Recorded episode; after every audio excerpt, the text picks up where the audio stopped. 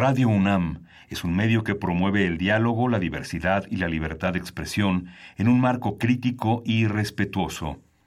Los comentarios expresados a lo largo de su programación reflejan la opinión de quien los emite, mas no de la radiodifusora.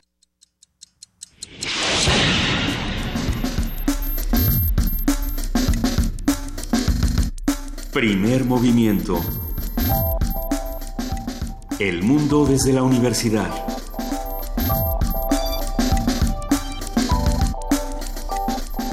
Son las 7, 5 de la mañana y hoy es viernes primero de septiembre. Ya iniciamos un mes dedicado a la celebración del, del informe de gobierno. Juana Inés, buenos días. buenos días. ¿Cómo estás, Juana Hola, Luisa Iglesias. Buenos días, Juan Inés. Buenos días, Miguel Ángel. Sí, primero de septiembre, ¿qué tal? Sí, primero de septiembre y cerca de 400, 4.700 casas anegadas en Ecatepec y Nesa.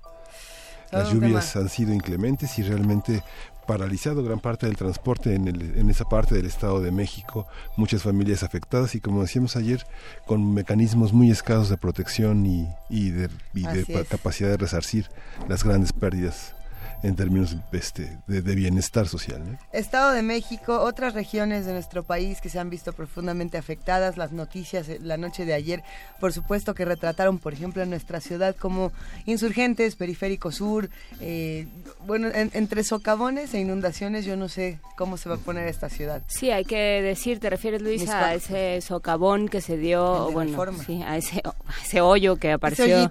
sí, porque ya socavón ya como que lo usamos para todo, ¿no? Ese hoyo grandísimo que apareció en... Pues sí, vamos dando la dimensión. ¿Qué es exactamente que es que, este, esta profunda cavidad? Ya sabían que andaba mal. Ah. sí, sí, que había que, darle ah, mantenimiento. Sí, pero pues, pues no.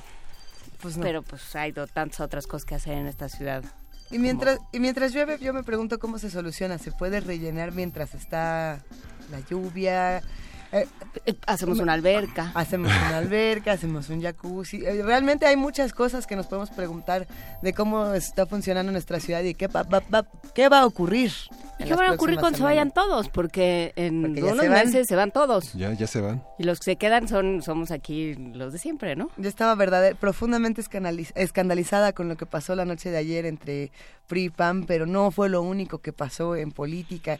Eh, en el Senado las cosas también están bastante eh, fuertes. Yo creo que hay, que hay que seguir estudiándolo, ya por eso tenemos aquí un programa llenísimo de información y por lo menos en esta cabina todavía no nos estamos mojando. Quién sabe si en algún punto se abra un hoyo del techo de Radio UNAM y nos empecemos a empapar, pero por lo pronto tenemos programa, Miguel Ángel.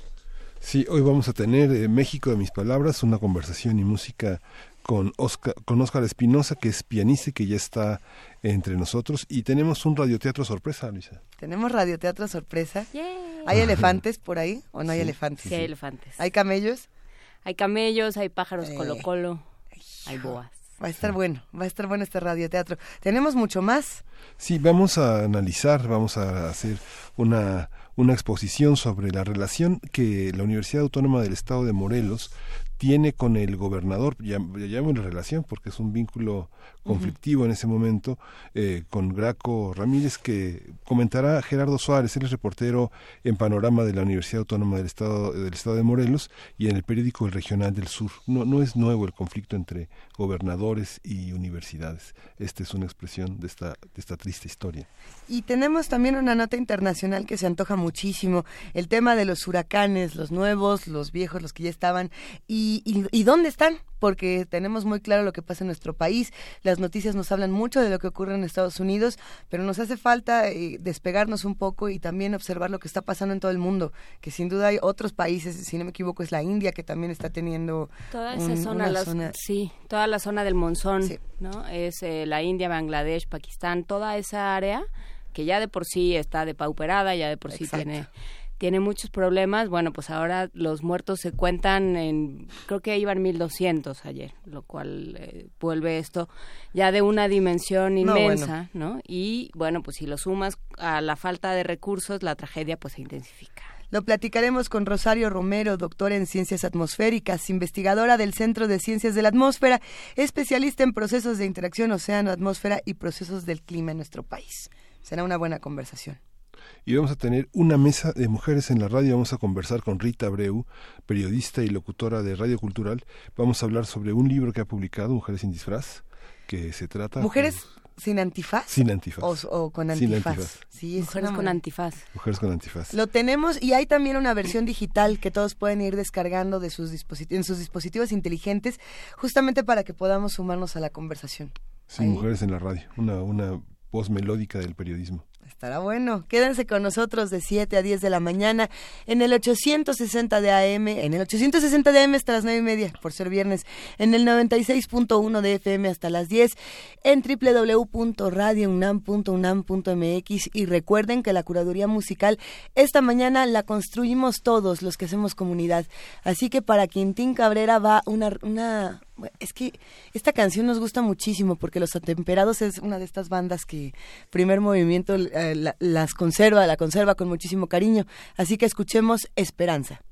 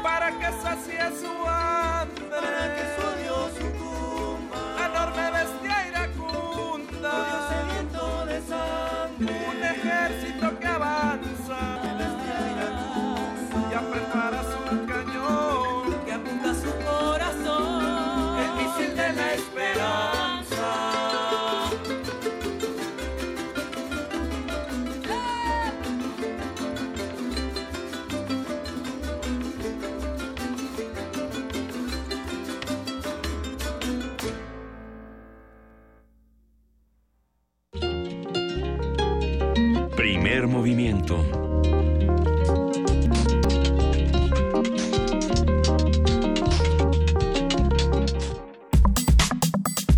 Viernes de música. Con la idea, dirección e interpretación de Yannick Betancourt Santoscoy, el espectáculo interdisciplinario México por mis palabras reúne importantes autores y compositores mexicanos. En este recorrido poético musical se presenta la obra de célebres artistas de las letras como Alichu Macero, Tata Nacho, Salvador Moreno, Josefa Murillo, Jaime Sabines y Salvador Novo, entre muchos otros. Hoy vamos a conversar sobre la canción mexicana, lo que dice de nosotros y lo que nos dice a nosotros y al mundo. Con Yannick Betancourt, buenos días Yannick. Buenos es días. cantante, Y Oscar Espinosa, pianista. Vamos Buenos a comenzar, días. vamos a comenzar este viernes. Sin con- más preámbulos, Sí, con besos robados.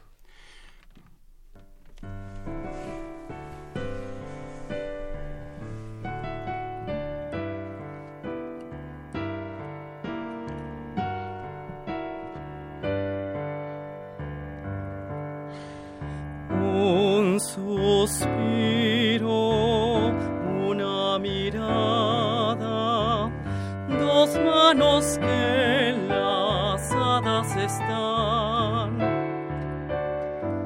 Una pregunta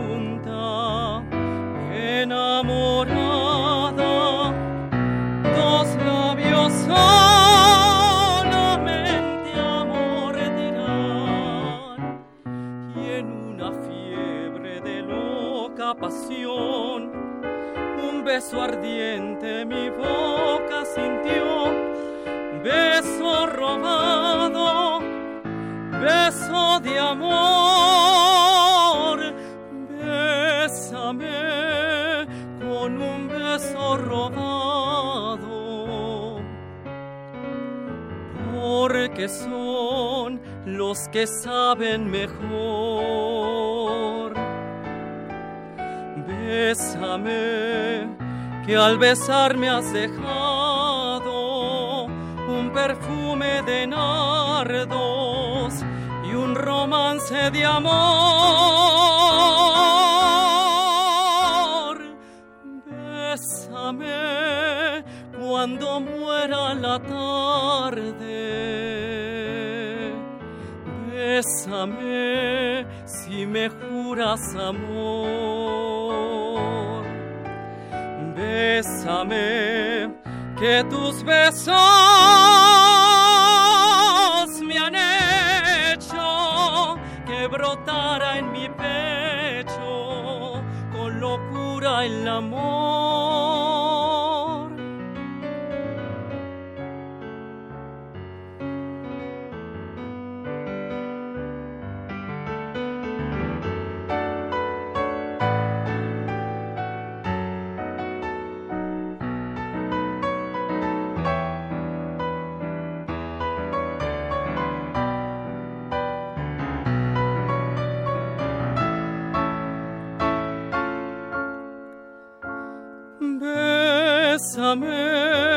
Cuando muera la tarde. Bésame si me juras amor. Bésame que tus besos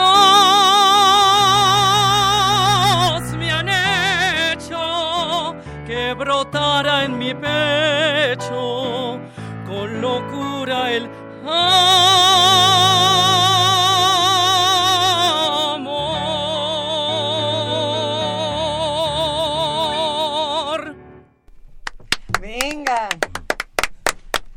Cosa! A ver, vamos a, tomamos todos asiento después de este momento tan eh, frenético, frenético, efervescente, qué manera de despertar este este viernes primero de septiembre. Eh, una vez más, bienvenidos, Yannick, Oscar, qué gusto que nos acompañen. Eh, ¿Cómo le entramos a un tema como este después de escuchar algo que nos deja tan conmovidos? ¿Cuáles son las palabras o la música que tiene nuestro país, Yannick? Pues es justamente las del proyecto, las que pretende rescatar el proyecto o o reconocer el proyecto, que es este, este, este México de oro, este México de esperanza, este México que, que, se construye día a día y también de su obra, en, el reconocimiento de su gente, de sus artistas en este caso, que, que, y sus autores, todo lo que, lo que México tiene que decir no solo a nosotros, sino al mundo, y qué mejor que a través de, del trabajo de los mexicanos, ya sea en la interpretación o desde la creatividad de los compositores y autores que tuvieron eh, a bien este componer su sentir y, y pues sus ideas, ¿no? Y, Cuéntanos, eh, Yannick, ¿qué escuchamos para, para ponernos todos en contexto? Claro, fue, fue una pieza de Jorge del Moral que tiene por nombre Besos Robados y este y es una pieza mexicana de concierto que también podría ser una canción popular en, su momento, pero sí es este música académica la que escuchamos. Bueno, pues preséntense, ¿no? ¿Ustedes quiénes son? ¿Cómo llegaron aquí? ¿En qué momento este, tomaron esta cabina con todo y el pianito?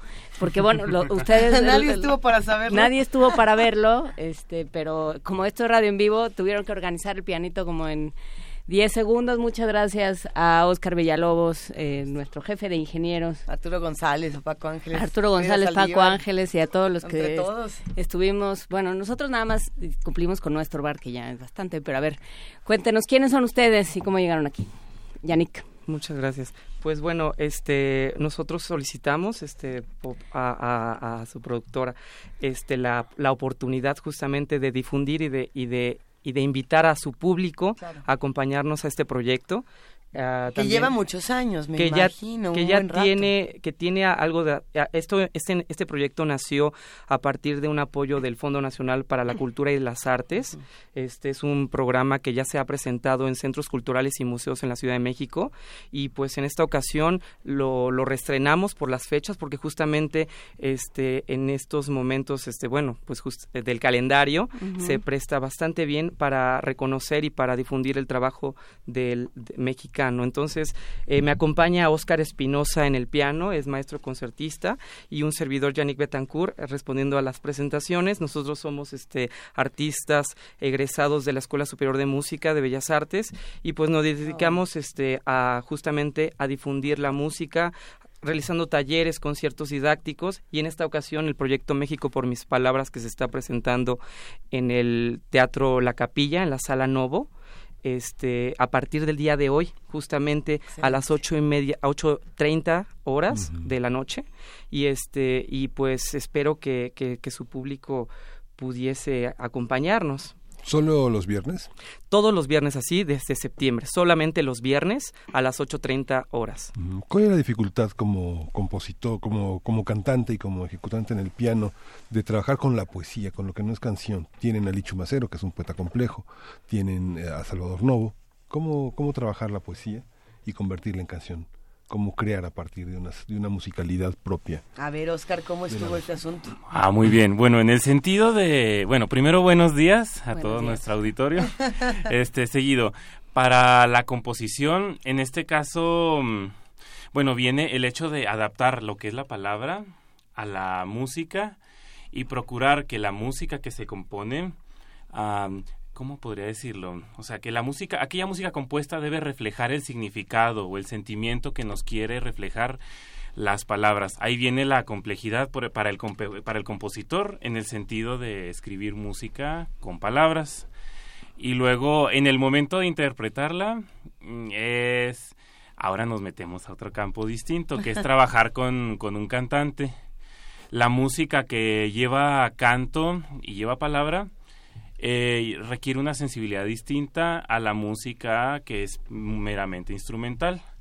Naturalmente que ambas músicas requieren una gran sensibilidad, Pero en el caso de la palabra y en el caso de los cantantes necesitamos una conexión musical muy estrecha porque el cantante podría decirse que está plenamente a merced de lo que dice la palabra y siempre hay que ir presidente obedecer a ello lo que nos lleva a que eh, cosas que en música instrumental a los músicos no nos pareciera tan, tan lógico, en música con canto se, llegan a tomar libertades que no.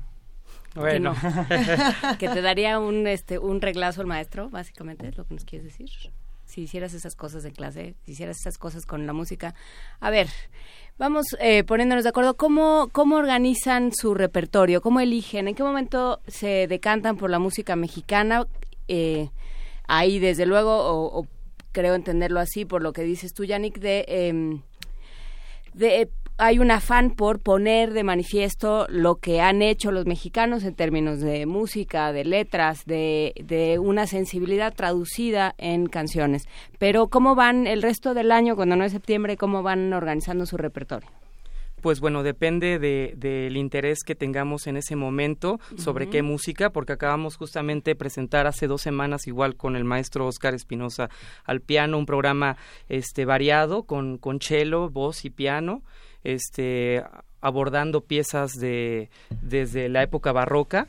Y este y bueno dependiendo de ah, yo también en, Quintana Roo hice un concierto didáctico con música eh, eh, expresionista de Debussy, Fauré, este Satie y, y, pues realmente obedece a, a, a esta este interés ¿no? que tengamos y también sobre todo el interés de, que, de la música que queramos difundir.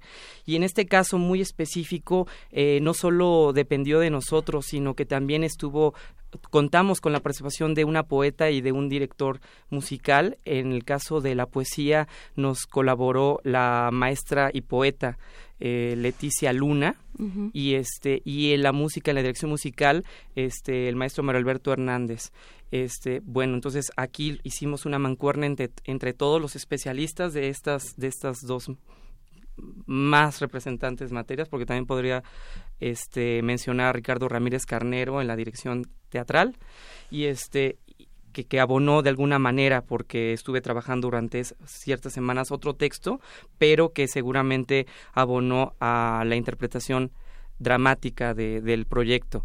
Entonces, este, pues pues nosotros vamos generando recitales, conciertos y programas a partir de, de, un interés de querer difundir cierto tipo de música, cierto, cierto periodo musical, siempre en, yo creo que en, en la cuestión académica, tal vez, y también abordando, como en estas ocasiones, música popular. Para que nos dé tiempo de seguir conversando y para que eh, vayamos platicando también con los que hacen comunidad con nosotros, que ya empiezan a mandarnos muchos mensajes, ¿qué les parece si nos comparten otra pieza y seguimos? ¿Sí? Con, con, mucho gusto, sí. Se puede, se puede. Yo creo que vamos a presentar de Blas Galindo, Madre Mía, ah. cuando muera. Tiene, tiene un texto este, traducido del náhuatl. Se les da el arrebato también, ¿verdad? Además de la, de la academia y además de la composición, se les da el arrebato a ustedes. Este, pues, pues yo creo que hay que estar, este... Es cumplido, es cumplido. no, es cumplido, sí, por supuesto que, sí. Hay que estar... estoy haciendo una nota sobre el talante, digamos. Pues, pues sí, la verdad es que, que uno es una dicha cantar, es una dicha poder estar este, haciendo nuestra profesión. Entonces, pues realmente la música te da estos valores también, porque, porque están implícitos en ella esta pasión, esta, esta, esta necesidad de decir y, de, y de comunicar. Y pues bueno, pues, pues otra vez, nuevamente, de Blas Galindo, Madre mía cuando muera. Madre mía, cuando muera, cuando muera, sepúltame en el hogar, sepúltame en el hogar. Madre mía, cuando muera, cuando muera, sepúltame en el hogar, sepúltame en el hogar. Y al hacer el pan espera y por mí ponte a llorar y al hacer el pan espera y por mí ponte a llorar y por mí ponte a llorar. Y si uno en saber se empeña en saber la causa de tu penar, la causa de tu penar. Y si uno en saber se empeña en saber la causa de tu penar, la causa de tu penar, dile que verde es la leña y que el humo te hace llorar. Dile que verde es la leña y que el humo te hace llorar. Y que el humo te hace llorar.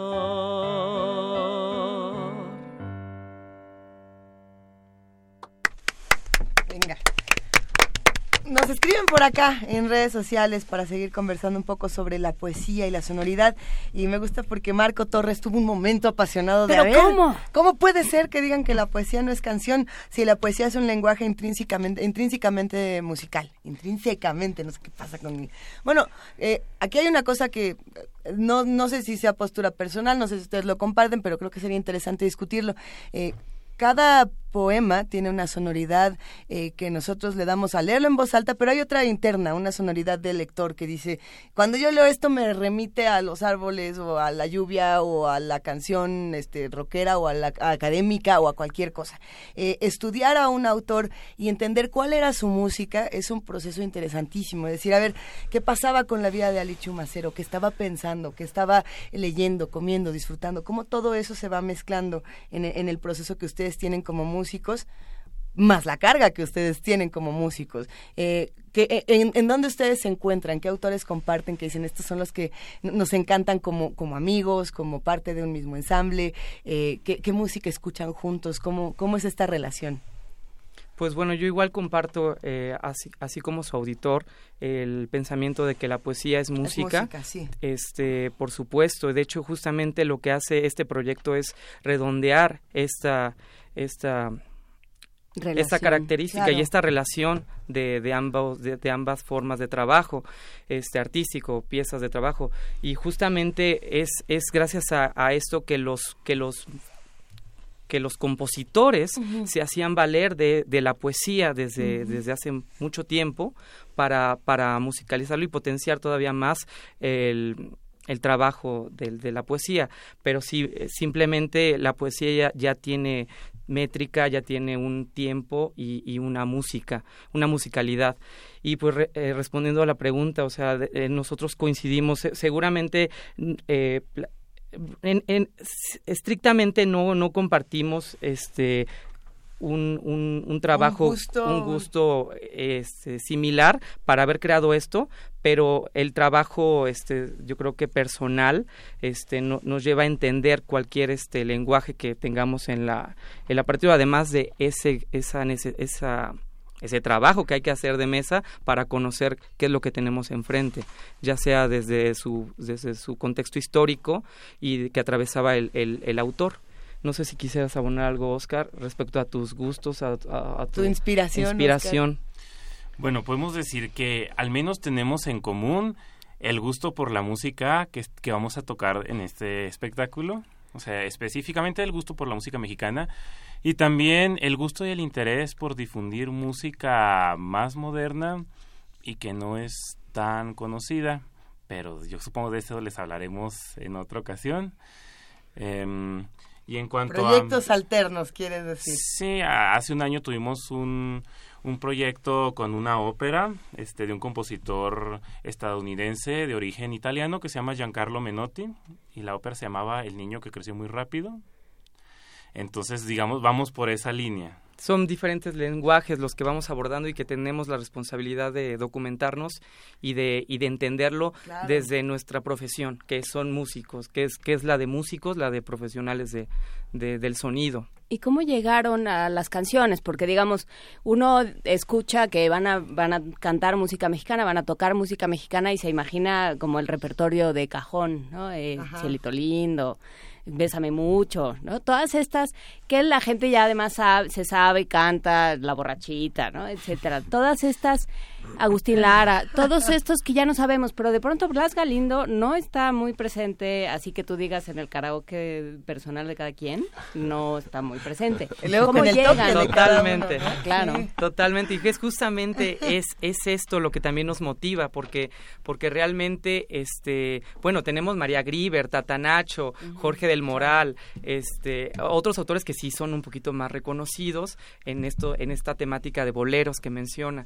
Sin embargo, justamente queremos este, difundir a aquellos que no, que también cruzaron una época este, y tienen una importancia, Salvador Moreno, eh, Manuel M. Ponce, este, bueno, Pulat Galindo, Emma Barak, es decir, este poder poder ser amplios, generosos y poder abarcar a muchos autores, porque, porque realmente en poetas y compositores estamos abarcando más de 12, ¿no? Yo creo que más de 12, 12 autores, creadores de, de, un trabajo artístico muy rico para el país. Entonces, este, justamente es tratar de, de ampliar, de ampliar este pues las referencias que tenemos en el oído y, y, pero sobre todo crear una, una experiencia estética que sea de disfrute, en el sentido de que no por ser algo académico, algo alejado a las referencias que tenemos, no es bello. Yo creo que, que se va el público que, que nos permita este, la oportunidad de, de ver la propuesta, bueno, de que ellos vean la propuesta, este, pretendemos que, que, que lo disfruten y que, y que puedan conocer más, que al final este se lleve no solo ese, esa emoción por escuchar poesía y música, sino que además este abone a su a su baja cultural y que conozcan más autores o seguramente ya los conocen porque la verdad es que fuimos este este escogimos piezas que, que son hits inclusive de ellos. Me gusta que le digas hits a, estos temas. A ver, nosotros vamos de público y nosotros estamos con ustedes. Eh, es de Por noche, favor, tienen... Eh, es de noche, si no me equivoco. Es de noche, sí. Ya es de noche, ya la cosa se está poniendo eh, romántica en el sentido romántico alemán de la palabra y de pronto empieza el piano y qué vamos a escuchar. Una probadita de todos los autores que podríamos ir conociendo, además de los que ya de mencionamos. cada uno porque nunca jamás van a terminar. No terminamos, pero más o menos cuéntanos un poquito de qué atmósfera se va a crear, qué, qué vamos a compartir, qué, otro, qué otros autores que nos estén faltando aquí en la mesa. Quisiera, quisiera yo justamente permitirle a la poesía o a nuestro primer número que hable por, por nosotros y para ello quisiera, si, si, si existe el tiempo, eh, recitarles de, de Ali Chumacero claro. el poema de Amorosa Raíz. Y pues con eso comenzamos justamente nuestro, nuestro proyecto y que se va hilando a la música. Entonces, este, sí, sí. Por favor, por, favor. Antes que el viento fuera mar volcado, que la noche se unciera su vestido de luto, y que estrellas y luna fincaran sobre el cielo la albura de sus cuerpos. Antes que luz, que sombra y que montaña, mirara levantarse las almas de sus cúspides, primero que algo fuera flotando bajo el aire, tiempo antes que el principio, cuando aún no nacía la esperanza, ni vagaban los ángeles en su firme blancura, cuando el agua no estaba ni en la ciencia de Dios. Antes, antes, muy antes, cuando aún no nacía las flores en las sendas, cuando azul no era el cielo, ni rojas las hormigas, ya éramos tú y yo. Bueno. Hijo. No, bueno, qué poesía necesaria ni qué nada. Siempre despertar con Alichu Macero es una maravilla, sin duda. Y frente al público cambian su repertorio según si está, este, como se dice, aplatanado, flojo, tenso, triste, este, agitado por la si lluvia. piden a, gritos alguna. La verdad sí, la verdad tenemos cierto cierto repertorio que, pero bueno, no lo cambiamos en este caso porque porque sí está una una narrativa. Mm. sin embargo, pero tenemos piezas que este que, que están listas para justamente eh, pues apoyar al ánimo del público. Sin embargo, yo creo que, que cada pieza es en sí tiene un, una riqueza y que, y que es digna de apreciar. Entonces, aquí la, importancia radica en, en, en, el clímax, en, los, en el timing, en donde se coloca, porque cada una ya funciona por, por, por ser una pieza terminada. Entonces, este, realmente tuvo que ver el, el, trabajo de, de, realizar el programa para poder llevar al público a cierto momento. Entonces, pero sí, tenemos unas piezas Tienen un botiquín de primeros auxilios. sus, canciones de rescate. Esas son, bueno, generalmente son las que todo el mundo canta. Yo no les quiero decir, pero este público canta a la, a la menor provocación en sus casas y en todos lados. Entonces, este, si pueden terminar esta intervención con alguna de las de rescate, se miran fijamente. Este, se están poniendo de acuerdo. Es que, la verdad es que sí, nos estamos poniendo de acuerdo porque la verdad es que teníamos este consideradas una pieza que ya ahorita ya se volvieron tres y es un gusto, por supuesto, pero este hoy tenemos la, la, la, el inicio, el estreno y pues la ah, verdad preferimos preferimos este realmente invitarlos a que asistan. Ah, y entonces pues, repetir realmente los datos estos últimos de dónde nos pueden este ubicar el día de hoy y pues antes de concluir, yo quisiera darle el, también el, el, tiempo a Oscar si algo quiera decir respecto a su proyecto, a su que me sensación, claro. Oscar, eh, hay muchas dudas. Yo sé que cuando le dicen a uno, traes tu instrumento y uno trae su guitarra, pues a donde sea va, ¿no? Y es facilito. Cuando uno trae un, piano, eh, eh, que como este en particular, que si no me equivoco, este ya es cinte, ¿no? Este ya tiene un poco de todo. no es lo mismo no es lo mismo y, hay ciertas dificultades, pero también hay muchas virtudes en un instrumento como este. ¿cómo, ¿Cómo te relacionas con un instrumento así? Eh, ahora sí que no cuando empezaste a tocar porque sabemos que ya son muchos años de práctica, pero ¿qué, qué novedades encuentras y qué encuentros y, reencuentros tienes constantemente con, con, el piano? Bueno, para mí eh, siempre prefiero un instrumento acústico, no hay manera de... O sea, no hay manera de sustituir ello, pero o sea, este que traes. Este que yo traigo, pues es un instrumento electrónico. No es, de, hecho es un muy buen instrumento electrónico. Eh, es de las cosas más parecidas que se pueden encontrar un piano. Incluso las teclas tienen la sensación como si fuera un piano de verdad, o sea, tienen peso. Pues la relación en sí, bueno, aquí ya viene a que nos estamos metiendo con la tecnología. No, no he usado mucho los instrumentos electrónicos para... Pero es un hombre acústico. Ajá, soy un hombre acústico.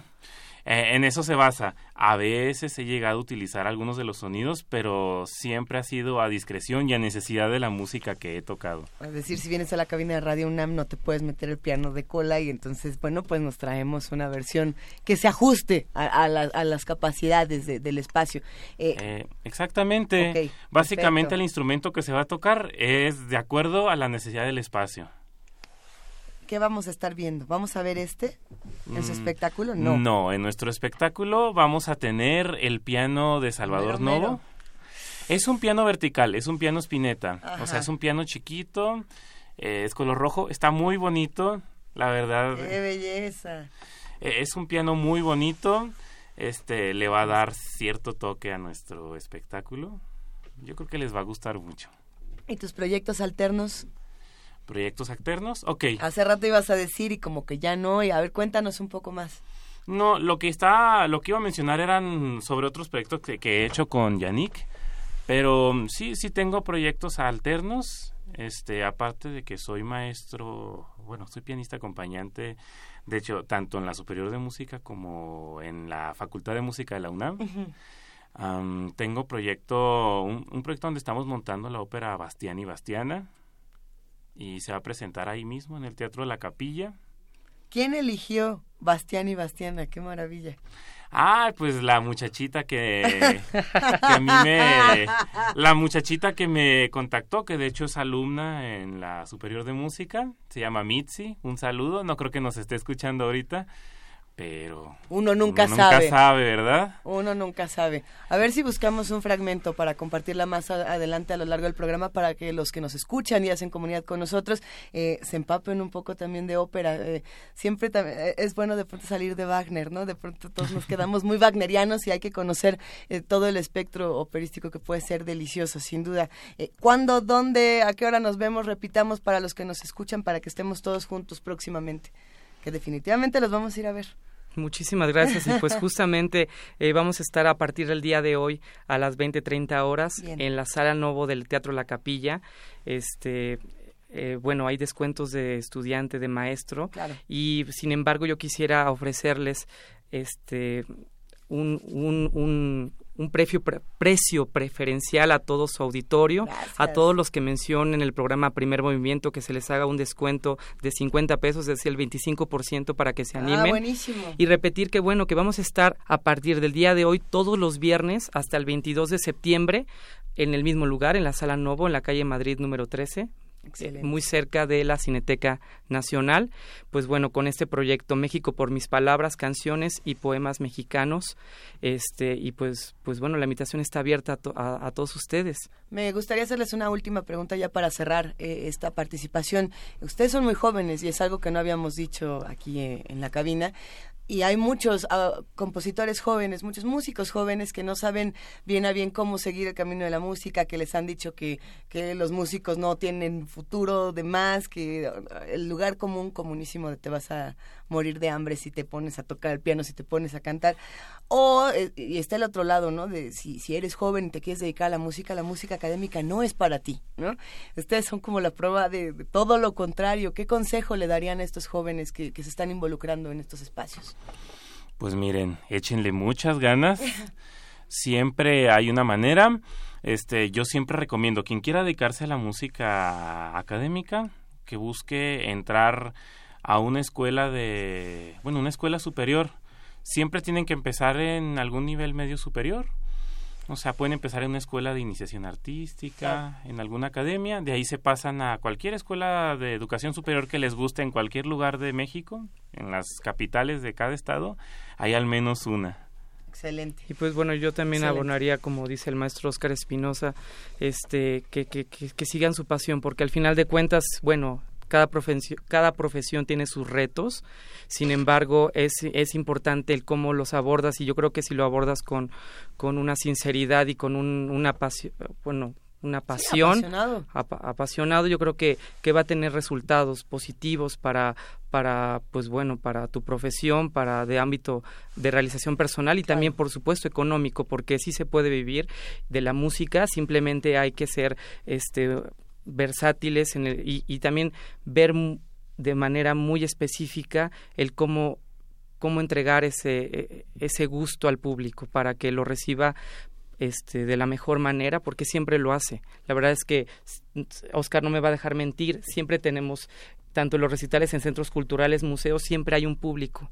Entonces, este, el público está deseoso de escuchar lo, y, es simplemente darse la oportunidad de, promoverlo, de difundirlo y, de hacerlo de la mejor manera o de la, con la mejor disposición. Pues con esta música y con estas palabras hemos quedado encantados. Tenemos que cerrar ya la conversación. Les agradecemos muchísimo, Yannick Betancourt, Oscar Espinosa. Qué gusto que nos hayan acompañado. Gracias por compartir este México, por mis palabras. Nos estaremos viendo muy pronto. Sí, vamos a, vamos a, seguir con un gran compositor mexicano que fue Guti Cárdenas con Caminante del Mayab, interpretada por los Panchos. ¡Ay, nada más!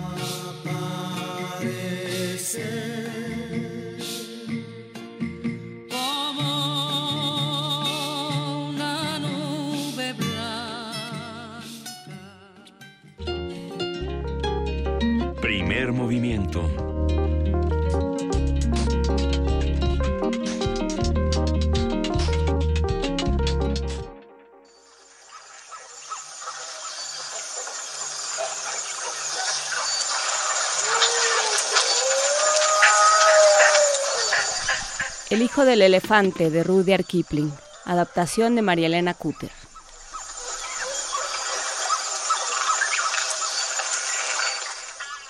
En tiempos remotos, el elefante no tenía trompa, solo poseía una nariz oscura y curvada del tamaño de una bota que podía mover de un lado a otro, pero con la que no podía agarrar nada.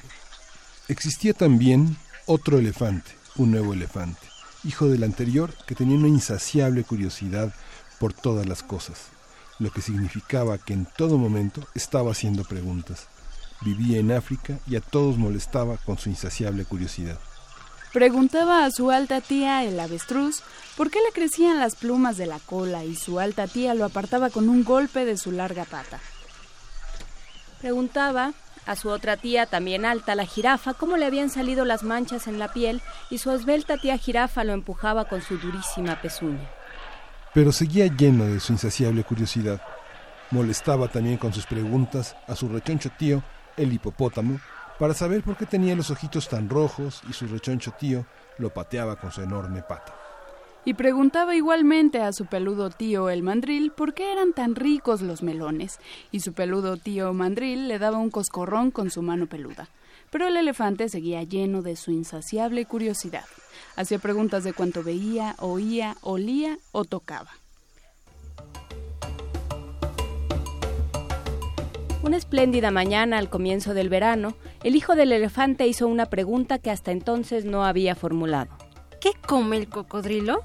Su padre y su madre lo hicieron callar con un cht, pero el elefante fue al encuentro del pájaro colo colo, lo que estaba que estaba posado en la rama de un espino. Mi padre y mi madre me han castigado y también todos mis tíos por mi insaciable curiosidad, pero a pesar de todo quisiera saber qué come el cocodrilo. Vete a las orillas del gran río Limpopo, que tiene las aguas verdosas y grises, y corre entre los árboles, y allí lograrás saber lo que quieres.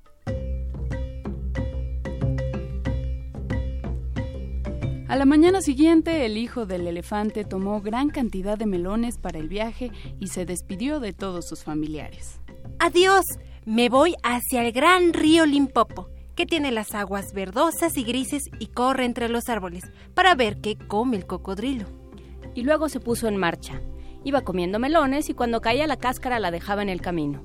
Has de saber que hasta aquel día el curioso hijo del elefante jamás había visto un cocodrilo y no sabía cómo era.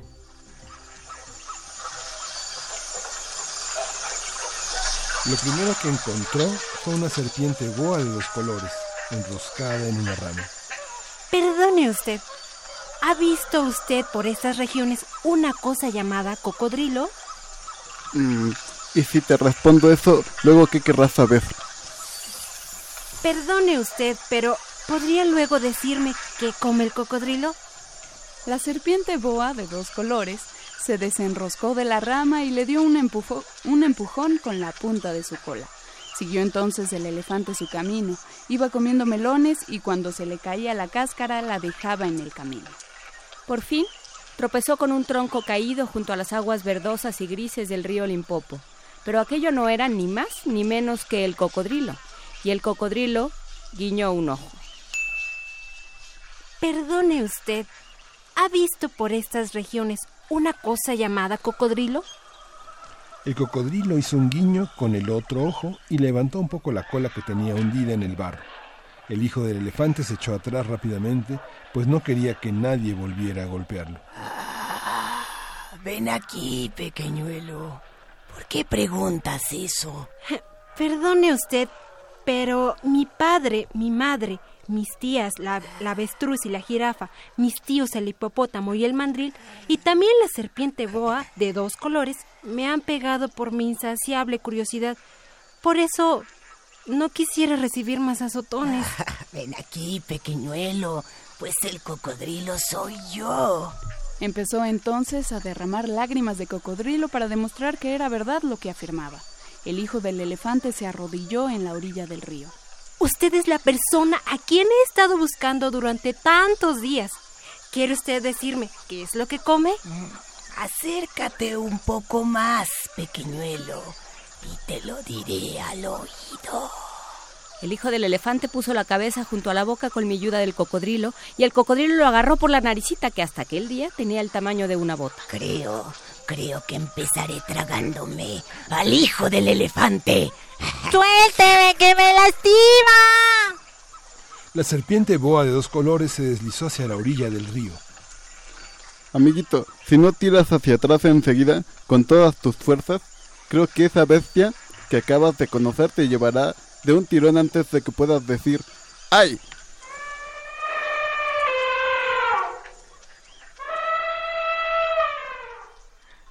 Entonces, el hijo del elefante afirmó en el suelo sus pequeñas posaderas y tiró y tiró y volvió a tirar con toda su alma, hasta que su nariz empezó a alargarse.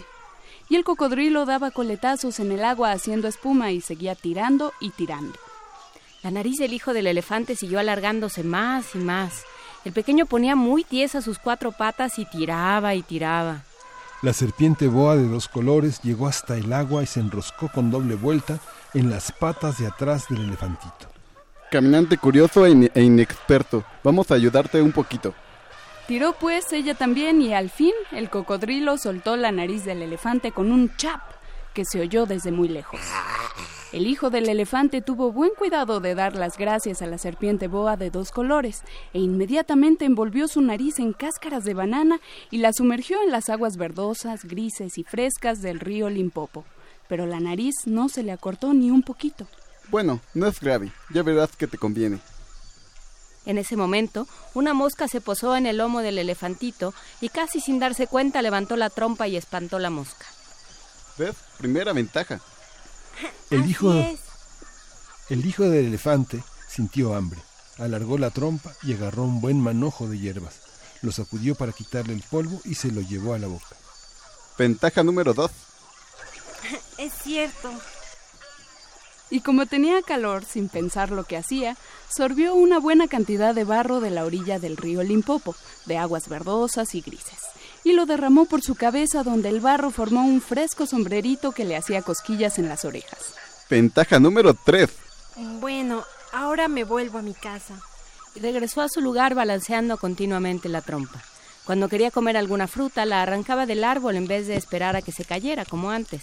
Además, en los momentos en que se sentía muy solo, cantaba por su trompa y metía un ruido que se escuchaba por las grandes llanuras de África. Durante todo el viaje se dedicó a recoger todas las cáscaras de melón que él mismo había tirado porque era un paquidermo muy limpito. Cierto atardecer llegó a su casa, curvó la trompa hacia arriba y dijo ¿Cómo están todos? Se alegraron mucho al verlo, pero dijeron enseguida que merecía un castigo por irse tan lejos y por lo que había hecho con su nariz. El elefantito dijo que no, y alargando la trompa con un par de empujones, dejó tendidos a varios de sus hermanos.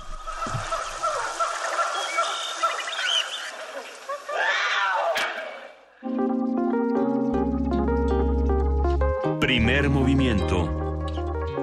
Hacemos comunidad. El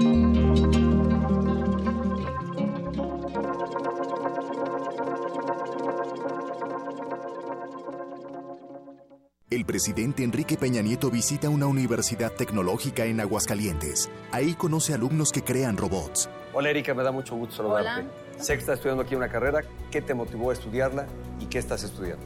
Estoy estudiando la carrera en mecatrónica porque alguna vez me gustaría llegar a ser astronauta de la NASA. Sé que aquí llevas un programa bilingüe.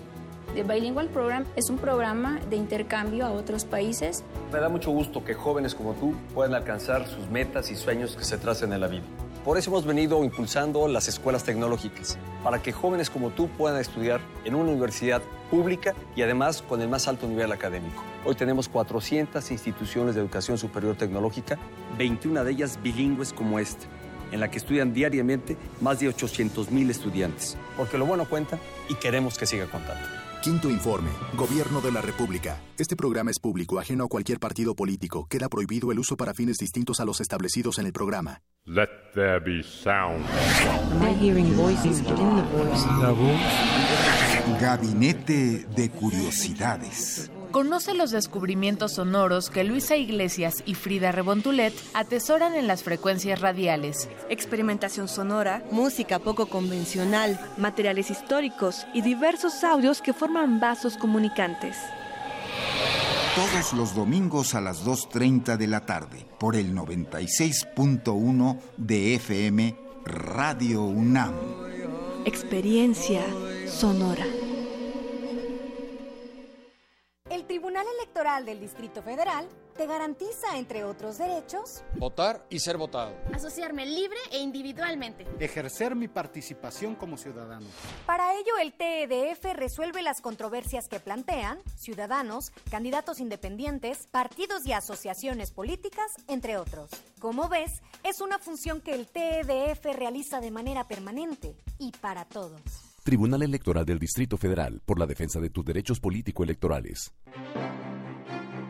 Está abierta en el Museo Tamayo Arte Contemporáneo la exposición de la 17 Bienal de Pintura Rufino Tamayo, que presenta 53 obras de 51 artistas en una amplia variedad de técnicas y materiales, como óleo, acrílico, pintura en aerosol, temple, fresco y pastel, la Bienal es un espacio de encuentro, creación y reflexión en torno a la pintura. La muestra se puede visitar en el Museo Tamayo Arte Contemporáneo en Chapultepec, Ciudad de México.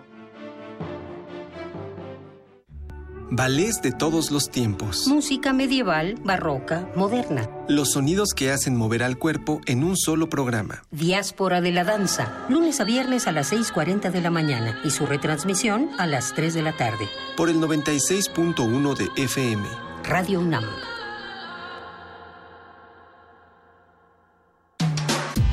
En redes sociales, en Facebook como Primer Movimiento UNAM y en Twitter como P Movimiento o escríbenos un correo a primermovimientounam@gmail.com. Hagamos comunidad.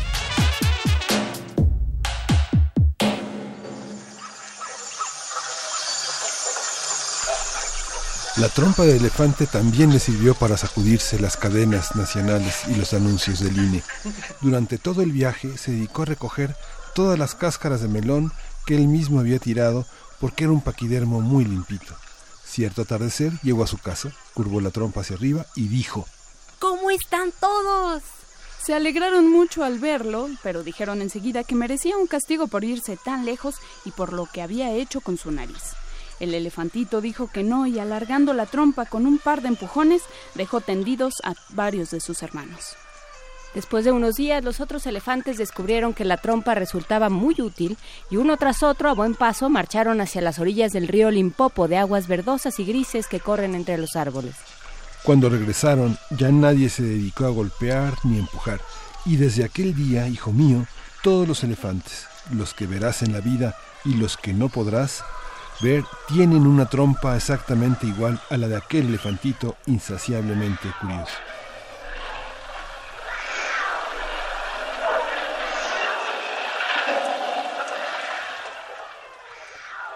El hijo del elefante de Rudyard Kipling, adaptación de María Elena Cutter.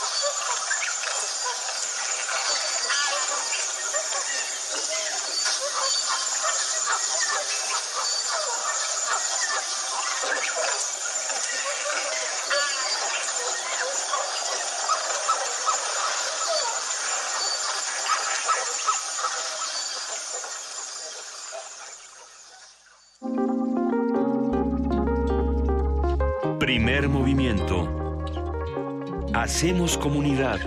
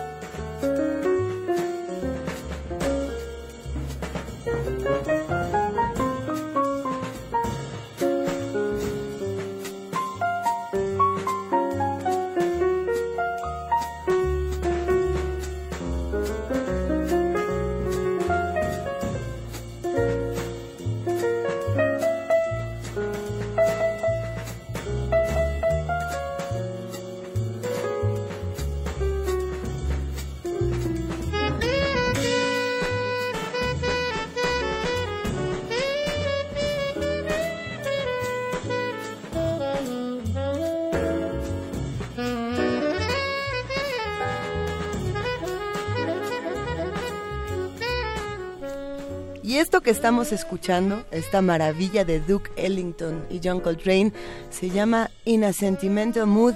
Hay que decir que Duke Ellington probablemente es uno de estos eh, compositores, pianistas, eh, precursores de, la, no sé si precursor de la Big Band, pero por lo menos sí emblema de, la misma. Eh, y, esta canción se la dedicamos a Sabina Vales, que ayer cumplió 85 años, que casualmente es mi abuela, ¿no? Pero Saludos a Sabina. Chequen nada más que esta, esta maravilla. Hay una aplicación, a ver si la compartimos en, en internet, en redes sociales, que te dice cuál es la pieza que se escuchaba cuando naciste, cuál era eh, la gran melodía. Y bueno, pues en los tiempos de, de Sabina Vales era Duke Ellington usted haga la cuenta, ya no se la doy. Pero sí, es, es una maravilla pensar que todavía tenemos versiones remasterizadas y versiones eh, que hacen homenaje a estos grandes de la música. Nosotros seguimos aquí en primer movimiento, vamos a nuestra nota. Nota Internacional. Hace una semana la tormenta tropical Harvey intensificó su fuerza y para la tarde del pasado viernes ya era un huracán categoría 3 con vientos de 200 kilómetros por hora. Su trayectoria afectó gran parte de Texas, sobre todo la ciudad de Houston. Las inundaciones provocadas por Harvey destruyeron miles de casas. Las autoridades reportan más de 30 muertos y la evacuación de 30.000 personas. Para la Agencia Federal para el Manejo de Emergencias de Estados Unidos, se trata de uno de los peores desastres en la historia de Texas. Los cálculos cifran en más de 100 mil millones de dólares las pérdidas provocadas por los efectos de Harvey. Harvey rompió los, los récords de, de, precipitaciones causadas en Estados Unidos al registrar casi 130 centímetros de lluvia acumulada, lo que obligó a los científicos a actualizar los gráficos y añadir colores adicionales para representar esa cantidad de lluvia. Eh, vamos a ver si podemos encontrar por ahí algunas imágenes que, vayamos eh, entendiendo entre todos. Harvey no es el único caso que tenemos en este momento en el mundo y será interesante seguirlo discutiendo. A partir de las noticias sobre Harvey y sus dimensiones, vamos a hablar sobre los factores que inciden para la formación de huracanes, así como su intensidad. Rosario Romero, doctora en ciencias atmosféricas, investigadora del Centro de Ciencias de la Atmósfera y especialista en procesos de interacción océano-atmósfera y procesos del clima en México, ya está en la línea con nosotros para explicarnos cuál es, cuál es el impacto, cuál es la previsibilidad de estos, eh, de estos fenómenos atmosféricos, oceánicos, cómo, cómo, se, cómo se manifiestan y cuál es la cuál es el grado de predictibilidad que tenemos sobre su duración y su impacto. Buenos días, doctora Rosario Romero. ¿Qué tal? Muy buenos días. Eh, sí, pues precisamente hablando de todos estos huracanes, no huracanes, tormentas y demás, eh, quizá podríamos empezar, doctora, por qué es lo que distingue a un huracán y qué es lo que distingue particularmente a Harvey, que ha sido tan mencionado en los últimos días. Sí, este, bueno, hay varios factores, digamos, que eh, deben de estar presentes tanto en la atmósfera como en el océano para poder favorecer la generación de estos ciclones tropicales. Entre esos, esos factores, pues están las temperaturas superficiales del mar, eh, que son cálidas en esta época del año.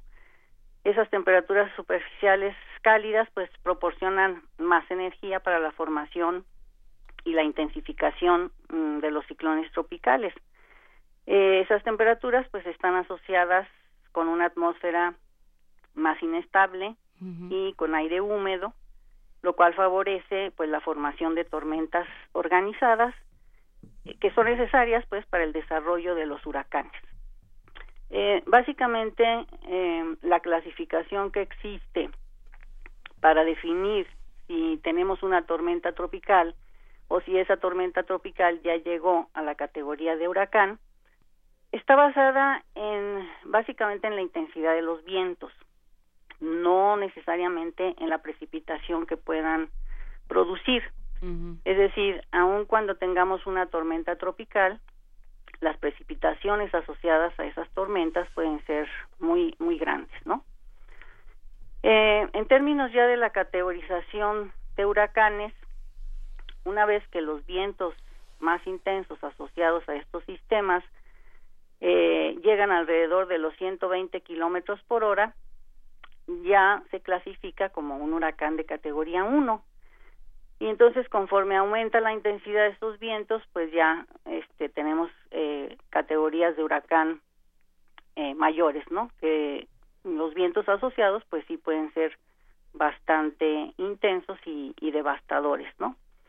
Ahora, en términos de, de las precipitaciones, pues influye mucho también la topografía, digamos, de la zona y también el hecho de que eh, si estos sistemas se mantienen estacionarios o su desplazamiento es muy lento, pues la precipitación que tienen asociada eh, pues cae digamos en, en áreas confinadas y esto fue un poco lo que pasó aquí en el caso de Harvey en, Tex, en Texas, en donde la, trayectoria fue un, un, poco atípica, digamos, de este sistema, en el sentido de que se iba desplazando ya hacia tierra, pero de pronto regresó, regresó hacia las costas y esto, digamos, que mantuvo eh, su potencial eh, para mantenerlo como tormenta tropical y pues producir bastantes eh, precipitaciones en un área digamos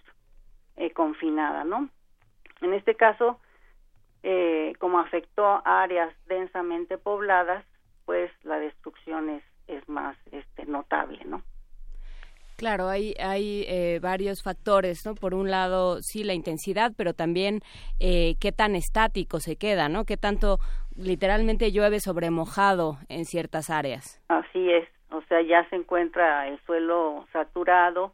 Esto puede provocar también el desbordamiento de ríos, la posible, el posible rompimiento de algunos diques y entonces esto agrava eh, pues de manera considerable las, las inundaciones en la zona, ¿no?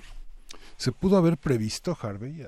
¿Con cuánta anticipación se puede prever? Sí, de hecho, este, ahora los pronósticos eh, numéricos que nos sirven precisamente para hacer el pronóstico sobre las trayectorias e intensidades de, estos sistemas, pues han ido, digamos, mejorando bastante eh, estos pronósticos, aunque obviamente sigue existiendo incertidumbre, sobre todo este, sobre los puntos exactos en donde va a, tocar el sistema y también sobre la intensificación. En este caso, eh, la tormenta se intensificó rápidamente a categoría de huracán mayor y esto sí es difícil de, de predecir con exactitud, ¿no?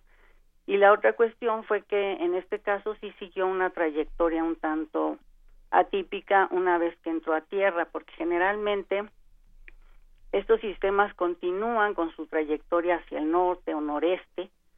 Sin embargo, en este caso de Harvey, como mencionaba, eh, se regresó, digamos, hacia las costas y eso lo mantuvo, pues, con su estatus de, de tormenta tropical, produciendo mucha lluvia, ¿no?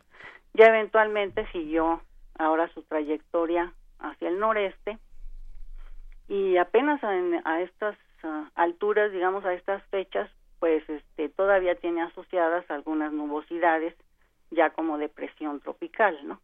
Hay muchas preguntas cuando, cuando hablamos de este tipo de huracanes y este tipo de tormentas y una de ellas que siempre ha resultado interesante es pensar qué qué tanto eh, la actividad humana afecta o no afecta la trayectoria de, de, estos huracanes que, o de estas tormentas que pueden eh, llegar a ser muy intensas, no solamente por lo que ocurre con Harvey, sino con lo mismo que ocurre en nuestra, en nuestra ciudad o en nuestro país o en otras regiones del mundo. Eh, qué tanto las actividades humanas están o no afectando los vientos, las, las mismas áreas terrestres. ¿Podemos hablar un poco de eso, si es que esto es un mito o no? Bueno, en, realidad es una investigación eh, muy actual, digamos, es un problema que se ha venido estudiando recientemente y para poder hacer una asociación directa con la, la actividad humana, digamos, sobre el impacto que tenga en estos sistemas, todavía es, digamos, muy temprano para sacar conclusiones. Sí se han hecho estudios sobre la posibilidad de por ejemplo, eh, bueno, del, del, calentamiento global que se está produciendo precisamente debido a las actividades humanas. Y los modelos del clima, que son pues la única herramienta que tenemos para poder hacer alguna predicción hacia el futuro, eh, indican que pues sí, probablemente este calentamiento pudiera estar provocando eh, la generación de ciclones tropicales más intensos. No así en el número total.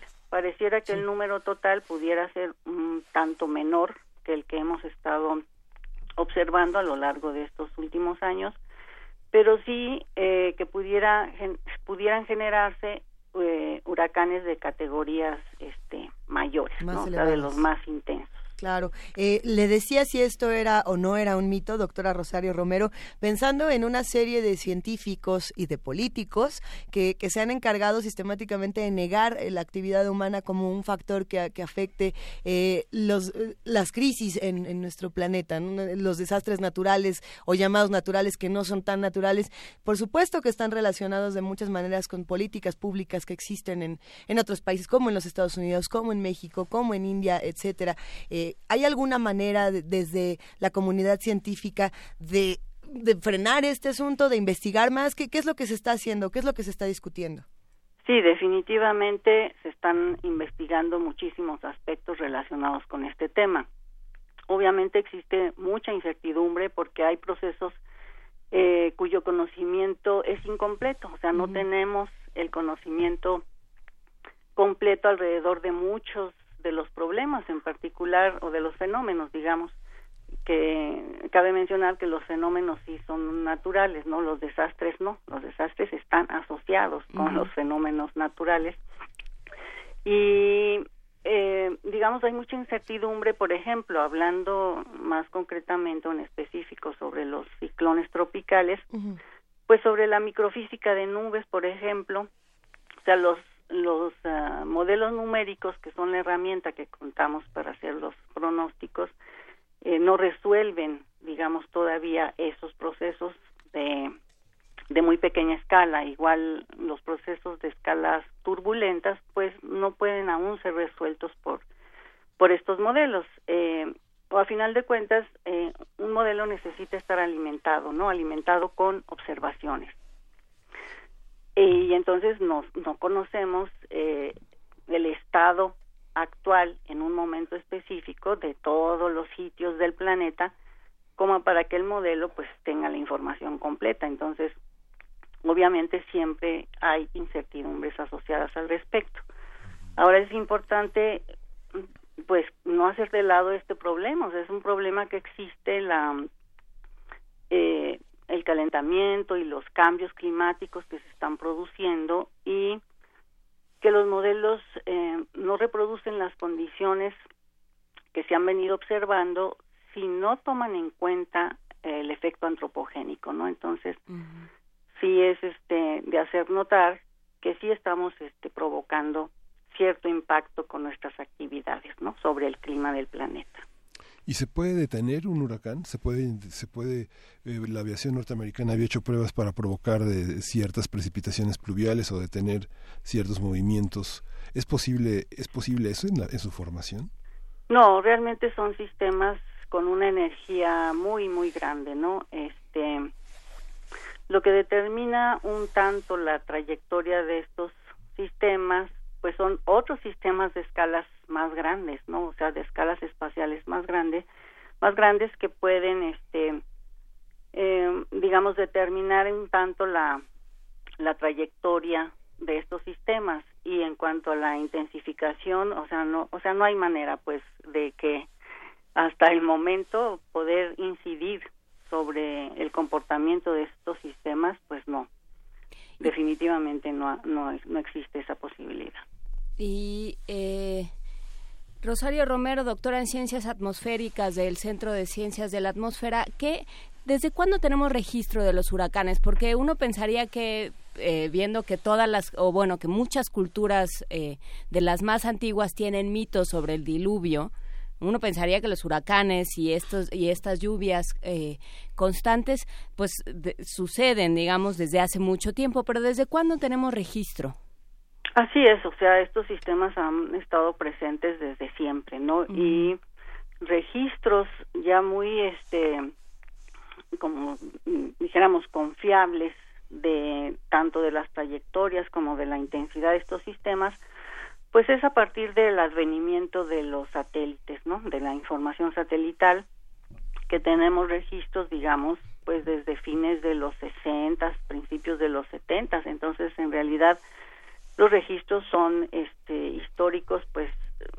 abarcan, digamos, pocas décadas, ¿no? Entonces también es difícil poder hacer una atribución en estos momentos sobre, digamos, eh, el impacto que pudiera tener el cambio climático sobre estos sistemas, precisamente porque los registros confiables pues abarcan unas cuantas décadas, ¿no? Se tienen obviamente registros sobre aquellos sistemas que sí han tocado tierra, ¿no? Y han producido devastaciones uh, o impactos fuertes. Eh, pero, por ejemplo, pues antes no se sabía de un huracán que estaba eh, mar adentro pues si no era registrado, por ejemplo, por un barco que pasara por ahí, pues no había manera de tener un registro sobre esto, ¿no? En cambio ahora, pues sí tenemos esa posibilidad con los satélites. ¿Y existe una diferencia más allá de la nomenclatura de aquello que, que se llaman monzones en la zona eh, de Bangladesh, de Pakistán, de India, que ahorita además se están viendo eh, completamente atormentadas, literalmente? Sí, son sistemas diferentes, ¿no? O sea, esta es la época, bueno, la época de verano sí es este la característica de la generación también de estos procesos monzónicos, ¿no? De hecho, aquí en México también tenemos lo que se conoce como el monzón mexicano o el monzón de Norteamérica, que es eh, em, la, eh, el sistema que afecta, digamos, las zonas del noroeste de la República, sobre todo Sonora, eh, Sinaloa, con precipitaciones, este, pues muy muy claras durante el periodo de julio-agosto y algo en septiembre, ¿no? Aunque ya para estas fechas, conforme avance septiembre, ya va disminuyendo las precipitaciones asociadas a estos monzones, ¿no? Y el monzón más importante, pues sí es el monzón de, de la India, digamos, en donde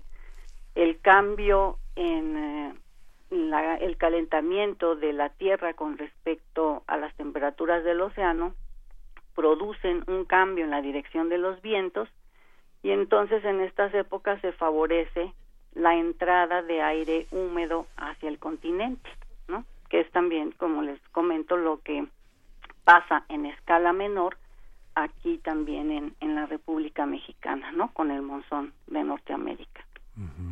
Las trayectorias de la, aparición de los huracanes, ¿qué, qué, qué tanto México en su territorio en general es vulnerable a una presencia como esta? Digamos, si Texas siguiera siendo nuestra, sería un verdadero desastre. Sí, ¿verdad? Podemos verlo desde ese punto de vista ventajoso. no, bueno. este, resulta que México es un país muy peculiar en ese sentido, porque es de los pocos países en el mundo que se ve afectado por los ciclones tropicales que se generan en las dos cuencas, hasta en la cuenca del Atlántico, es decir, a través del Golfo de México y el Mar Caribe, y en la cuenca del Pacífico Oriental. Entonces, este, sí somos muy, muy vulnerables a, a estos sistemas, eh, pero las trayectorias típicas de los que se generan, digamos, en, en la parte del Atlántico, pues justamente esas trayectorias, eh, los sistemas generalmente se vienen desplazando de este a oeste, pero una vez cerca del continente giran hacia el norte. Entonces, toda la parte de Texas, de Luisiana, de Alabama de, y, y también de la Florida, este, son zonas muy, muy vulnerables al impacto de estos, de estos ciclones. Ahora, como les mencionaba, también el territorio mexicano tiene una topografía muy muy peculiar, ¿no? Entonces, por una parte, eh, los ciclones a la hora de tocar tierra se empiezan a, a degradar rápidamente, ¿no? Y si tienen montañas altas, pues mm, con mayor razón, ¿no? O sea, empiezan ya a degradarse rápidamente, pero por otra parte, eh, todo el, aire húmedo que está asociado con estos sistemas a la hora de interactuar con las montañas, pues también favorecen el ascenso de esas masas eh, con mucho vapor de agua y eventualmente eh, la condensación de ese vapor y la formación de nubes, ¿no? Que también pues producen obviamente eh, grandes precipitaciones. Aun cuando no lleguen a, generarse estos sistemas, o sea, las ondas tropicales que son este igual mucho más frecuentes en esta temporada de verano y que se vienen desplazando precisamente con los vientos dominantes del este hacia el oeste, eh, pues también tienen asociada mucho mucho viento húmedo que al chocar con nuestro territorio pues se favorece la formación mm, de ciertos sistemas eh, tienen a veces un nombre eh, asociado como sistemas convectivos de mesoescala que producen también muchísima precipitación, ¿no? Y esos en su desarrollo este pues es como mucho más local, mucho más localizado y producen tormentas eh, y precipitaciones muy intensas en ciertas regiones muy localizadas del país. ¿Qué recomendaciones finales podemos tener, doctora Rosario Romero? ¿Qué recomendaciones nos hace precisamente el Centro de Ciencias de la Atmósfera? Sí, pues definitivamente estamos en el pico de la temporada, o sea, no hay que olvidar este que la temporada que la temporada de lluvias y de ciclones tropicales es eh, en la mayor parte de la República Mexicana, porque en realidad tenemos patrones de, de, precipitación muy diferentes dentro del territorio, pero la gran mayoría del de nuestro territorio pues sí se ve afectado por precipitaciones intensas y ciclones tropicales durante el verano, ¿no? Y la cuestión de que estamos entrando en el pico de la generación de ciclones tropicales tanto eh, por la parte del Atlántico como por la parte del Pacífico. Entonces, todavía nos queda todo septiembre y gran parte de octubre con una alta posibilidad de tener impactos por ciclones tropicales en nuestro territorio. Entonces, definitivamente hay que estar muy atentos a los avisos, sobre todo del Servicio Meteorológico Nacional, y, y bueno, sobre todo en las áreas eh, más vulnerables que desgraciadamente como la población cerca de las costas ha ido aumentando bastante, pues esas partes se vuelven más vulnerables, ¿no? O sea, la afectación a las poblaciones pues es más común y entonces pues hay que estar muy muy pendientes. Todavía nos falta bastante recorrido de en esta temporada de huracanes y bueno, siempre pensar que esto se repite año con año, ¿no? Entonces siempre hay que estar preparados. Sí, sobre todo, bueno, por supuesto la, la población de las costas, doctora, pero también eh, dentro de las ciudades, porque estos estos fenómenos repercuten en una en una eh, cantidad de lluvia mucho mayor como ha sucedido esta semana en la Ciudad de México, que se han declarado situaciones de emergencia en Cuautitlán Izcalli y en otras zonas de la ciudad se ha tenido que cerrar el metro, un, un montón de, repercusiones, pues también eh, también tomarlo en cuenta, ¿no? no por supuesto que tiene que estar muy muy alerta quienes viven en las costas y quienes gobiernan eh, territorios que están en las costas, que eso sería lo que sería importante. Por supuesto. Pero este también en el, eh, aquello que llamamos el interior, ¿no? Sí, por supuesto, las eh, las eh, las nubosidades, digamos, eh, asociadas a estos sistemas, o sea, el tamaño de, de, estas tormentas es enorme, ¿no? O sea, puede abarcar cientos de kilómetros y entonces afectar, como tú lo dices, este, zonas en el interior de la República, definitivamente, ¿no? Este, obviamente, pues Mm, el personal, digamos, encargado de la protección civil debería de estar muy pendiente de aquellos asentamientos urbanos en zonas, pues, de alto riesgo, ¿no?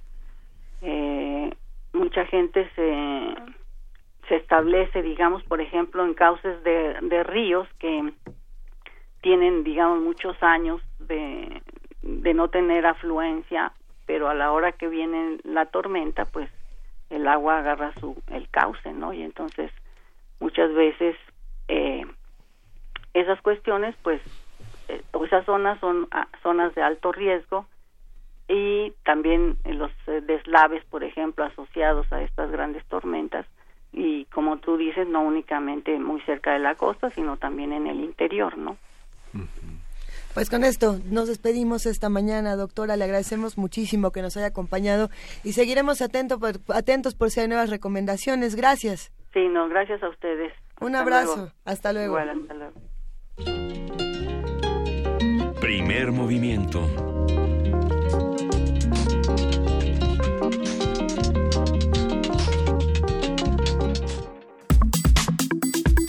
Nota Nacional. El pasado miércoles se cumplió una semana de que 6.000 trabajadores académicos, administrativos y de confianza de la Universidad Autónoma del Estado de Morelos, la UAM, no han recibido su salario correspondiente a julio y agosto. El gobernador Graco Ramírez se encuentra en Japón y no ha revelado algún cambio en su postura con respecto a continuar reteniendo los recursos de los empleados. Y bueno, por su parte, la UAM no ha suspendido actividades, ya que los trabajadores decidieron continuar las labores pese a no haber recibido su pago correspondiente al miércoles 23 de agosto. Vamos a hacer un análisis de este conflicto, sus orígenes y su desarrollo, las posturas de ambas partes y la forma en que, el, donde el conflicto se ha politizado para favorecer ciertas tendencias. Vamos a hablar con Gerardo Suárez, él es periodista en Panorama de la Universidad Autónoma del Estado de Morelos, un espacio de noticias también en radio, en, esta radiodifusora y en el periódico El Regional del Sur, que es uno de los periódicos más influyentes en ese estado. Hola Gerardo, ¿cómo estás?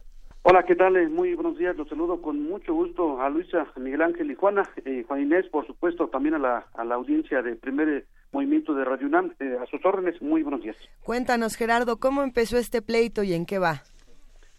Pues mira, eh, comentarte que el tema eh, tiene que ver básicamente desde el inicio de esta administración que encabeza el gobernador Graco Ramírez. no hubo, pues, acuerdos, diálogos entre el rector de la Universidad Autónoma del Estado de Morelos, el doctor Alejandro Vera Jiménez, y todo esto se deriva precisamente de las acciones, de la forma en cómo ha desarrollado el rector Alejandro Vera eh, su rectorado, es decir, una, una posición eh, de crítica, eh, comentar que en el 2012, en el 2012 el Consejo Universitario de la, de la UAM aprobó el Plan Institucional de Desarrollo del 2012-2018 y este es un modelo universitario en el marco del Plan Nacional de Desarrollo. Esto busca además de mantener y consolidar la capacidad y competitividad académica de la universidad, una de las características del PIDE es precisamente la vinculación con la sociedad y los sectores sociales que sistemáticamente han sido excluidos de la educación superior del Estado de Morelos. En relación a esta situación, la universidad se inmiscuyó eh, con la problemática social, estuvo apoyando y respaldando diversas eh, problemáticas eh, de manera particular de gente que eh, pedía auxilio de cuando tenía a personas desaparecidas.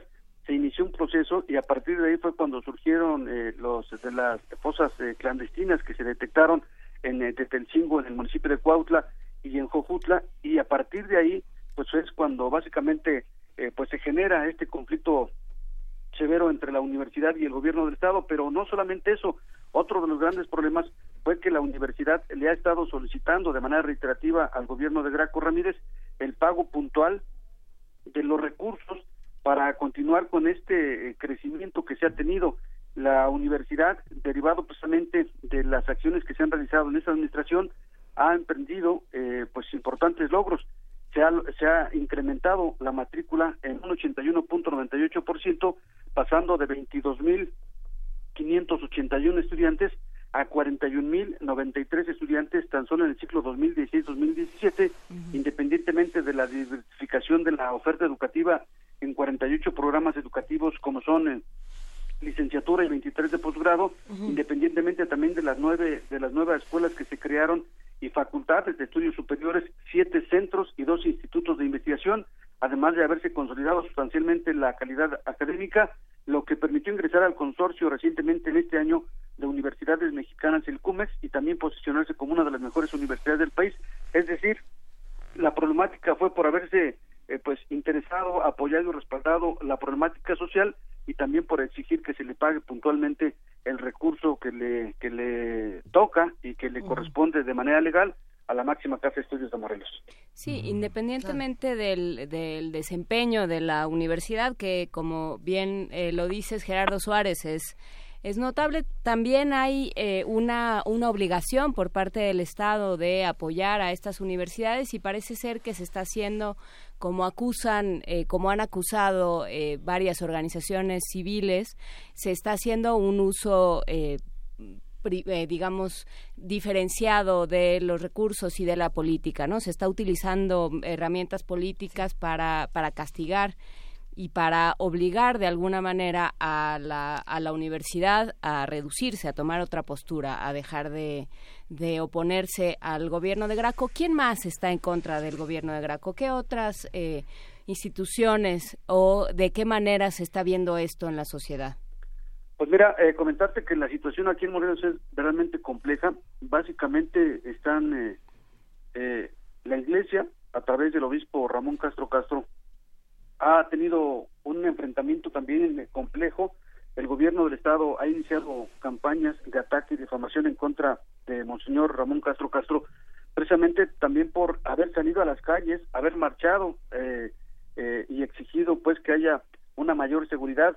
Los transportistas, alrededor de 40 mil transportistas, son los que también se han manifestado en contra de la administración de Graco Ramírez derivado del proyecto del Morebús, un proyecto que pretenden hacerlo a tan solo un año de que concluya la administración y esto va a provocar una pues ha provocado un conflicto severo entre los eh, eh, trabajadores del volante, pero independientemente de ello, hay diversos sectores de la población que están enfrentados con el gobierno de Graco Ramírez, de manera particular abogados, periodistas, comerciantes, empresarios y, bueno, los dirigentes de los partidos no se diga. Básicamente, todo el, todos los sectores de la población en Morelos se ha confrontado el gobernador y los únicos que de alguna manera lo apoyan, lo respaldan, eh, son los eh, poderes. Eh, se ha apoderado básicamente del poder judicial a través de las designaciones y apoyos que se ha dado al interior de, de este poder. Lo mismo que sucede con el Congreso de Estado. El Congreso de Estado de los 30 diputados que actualmente hoy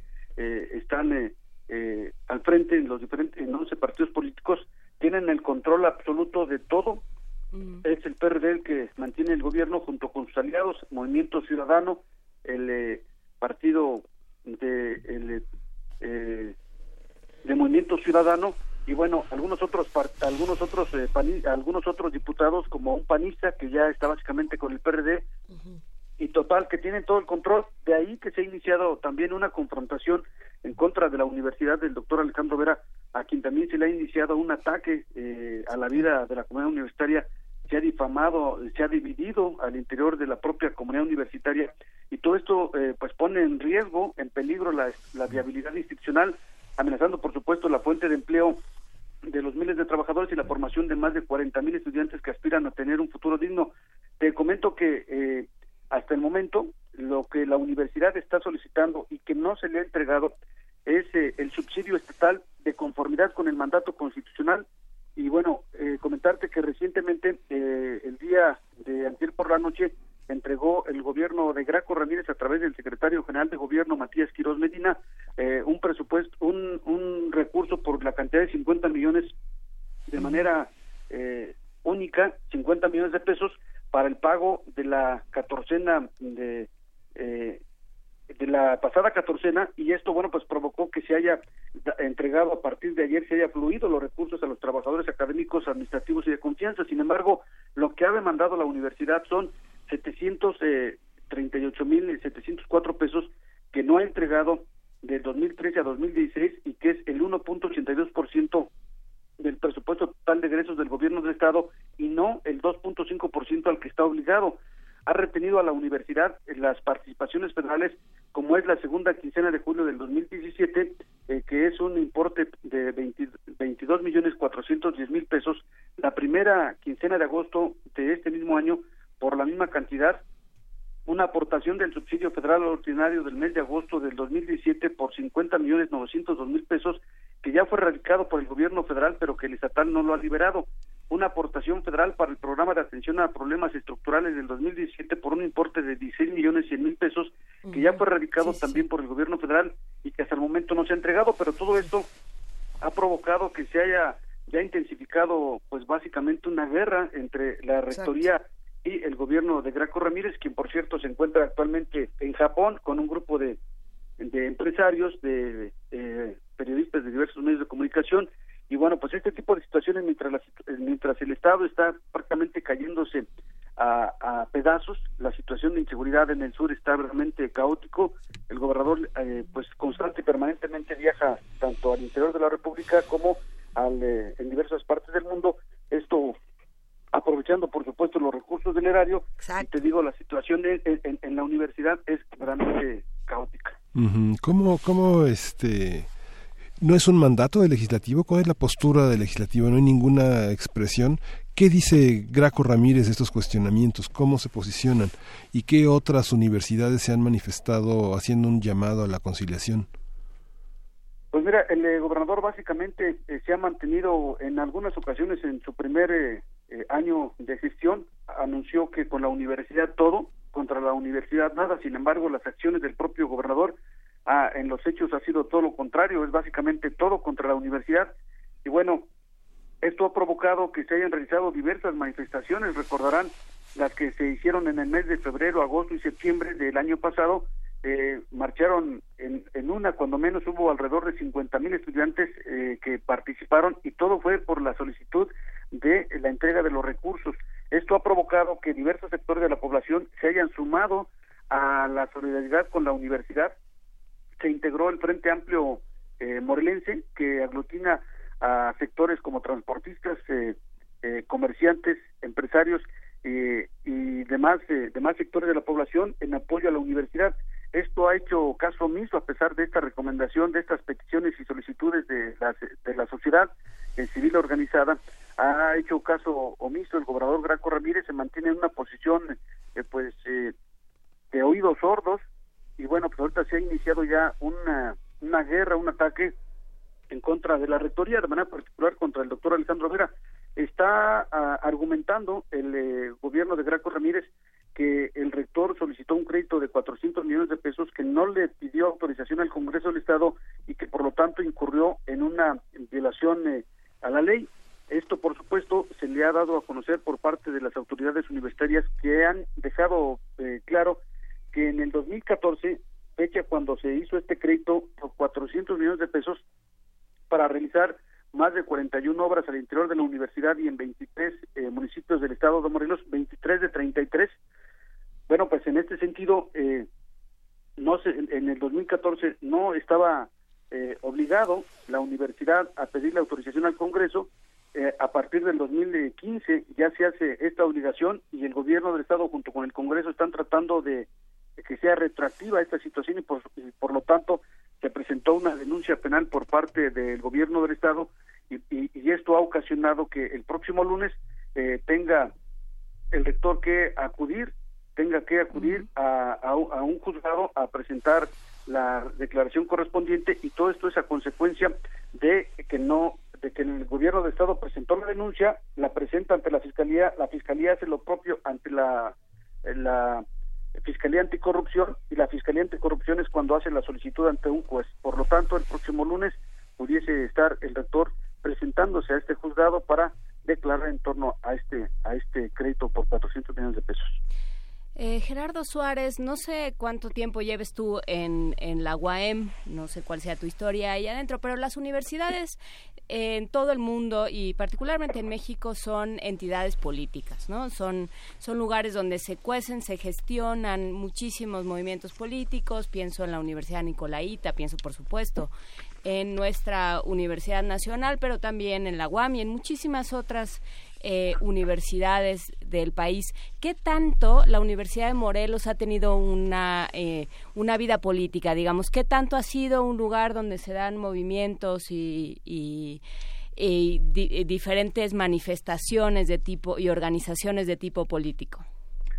Pues mira, la universidad eh, es un ente universal. Hay diversos profesionistas, incluso egresados de la universidad que se meten en la política y por supuesto la universidad siempre tiene las puertas abiertas para todos los partidos políticos, hacen campaña al interior de la universidad en periodos electorales y evidentemente que el, la determinación y esta esta actividad de la universidad en este rector, en este rectorado pues ha sido fundamental. Se ha eh, se ha unificado ha ido abrazado de los pueblos de las comunidades de los diferentes eh, eh, municipios de Morelos, ha hecho suyas la problemática y finalmente este ha sido el principal punto porque la problemática que se genera en Morelos hoy en día es verdaderamente preocupante. El estado de Morelos a la llegada de Graco Ramírez estaba endeudado por alrededor de eh, de un millón de mil quinientos millones de pesos que dejó el anterior gobernador Marco Adame de extracción panista.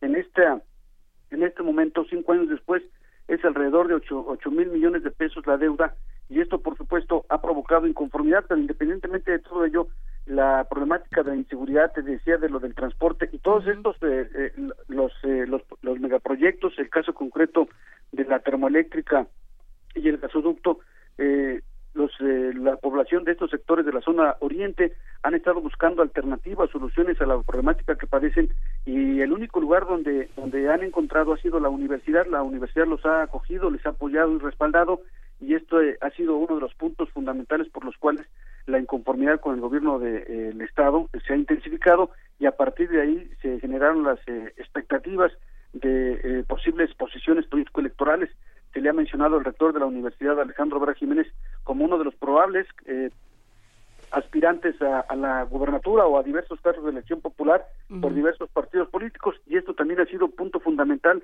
para tratar de frenar todo lo que pueda eh, pues afectarles al gobierno de Graco Ramírez en virtud de que su hijo, eh, su hijastro, mejor dicho, Rodrigo Galloso Cepeda, quien es presidente del Partido de la Revolución Democrática es el principal aspirante a gobernador, es decir, trata de mantenerse otros seis años el gobierno del PRD a través del hijastro de, de Graco Ramírez y evidentemente están tratando de impedir la llegada de todo aquel que le pueda hacer frente y que le pudiese afectar en su desarrollo político electoral, en el caso concreto de Cuauhtémoc Blanco, a quien también no han tratado de frenar, que es una de las eh, probabilidades, y ahora con el doctor Alejandro Vera también ha sido insistente esta guerra, este ataque, y bueno, pues esto es parte de lo que se ha generado, derivado precisamente de la política interna que se genera al interior de la universidad. Pues habrá que seguirlo viendo, porque bueno, pues sí, eh, esto eh, creo que no se puede ver como sí por supuesto es eh, afecta no los los que terminan siendo afectados son los estudiantes y los trabajadores de la UAM pero pero digamos tampoco es un pleito un conflicto entre seres impolutos y los y, el cochino de, grato, de Graco, ¿no? Habrá que, habrá que darle muchas vueltas a este tema y por supuesto habrá que exigir, eso sí, sin, sin ambajes y sin claroscuros, habrá que exigir que se, que se ayude y que se, que se le dé a la UAM lo que necesita para seguir cumpliendo con su trabajo. Muchísimas gracias, Gerardo Suárez, reportero de en Panorama UAM en la radio de la Universidad Autónoma del Estado de Morelos y en el periódico El Regional del Sur. Gracias por hablar con nosotros esta mañana. Estoy pendiente que tenga un excelente día, muy un excelente fin de semana. Muchísimas gracias. Hasta luego. Vamos con música para seguir hablando de estos climas eh, nublados, lluviosos. Qué mejor que hacer una, una invocación a tiempos mejores. ¿ah? ¿Vamos a Islandia? Nos vamos a ir a Islandia. Hagan de cuenta que en Islandia, siempre hace frío, pero siempre hay democracia y la democracia funciona. Y, además, nada de lo que pasa en estas noticias pasaría en Islandia, por ejemplo. Lo que sí pasa eh, es Björk, y todos saben que esta cantante islandesa eh, no solamente hace un recorrido por la música experimental, sino como lo platicamos alguna vez con Gastón García Marinosi, pues también tenía esta parte de jazz, ¿no? Y, y en esta parte de jazz lluvioso tiene una canción fascinante en un disco de 1990 llamado Glinglo, y nótese que de verdad se las estoy diciendo de memoria, esta canción se llama Tondeleyo, y Tondeleyo eh, habla de un día de playa muy bonito, donde todos nos amábamos y éramos felices, y no ah. llovía tanto como el día de hoy, así que para hacer una invocación a mejores días, vamos a escuchar a Björk en 1990 con Ton de Leyo.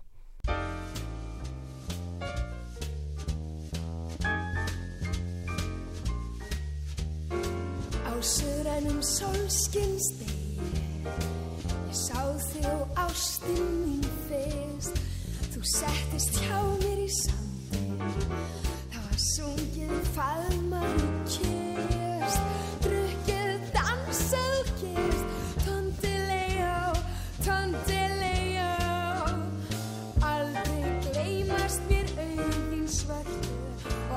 slóu hver gladari hjörtu Tontileo Tontileo Hver á ekki laus og allsæl Í örmum þínum ég lág Og oft hef ég elskað síðan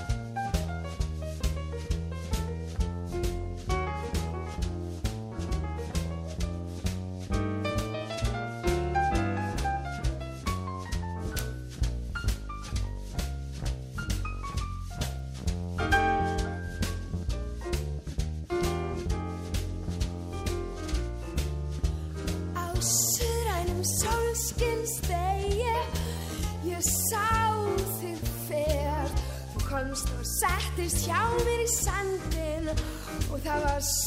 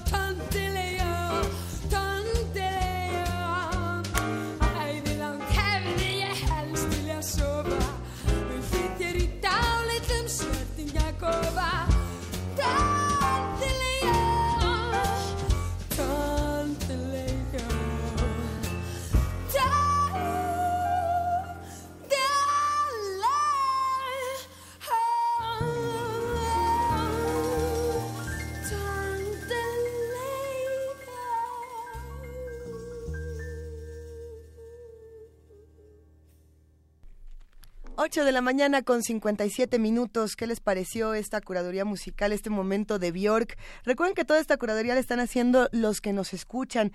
Juan Inés, ya por aquí nos estaban pidiendo a James y estamos como que diciendo que sí. Si no me equivoco, es el Zarco. Y que Tecuani, un abrazote para Ike Tecuani.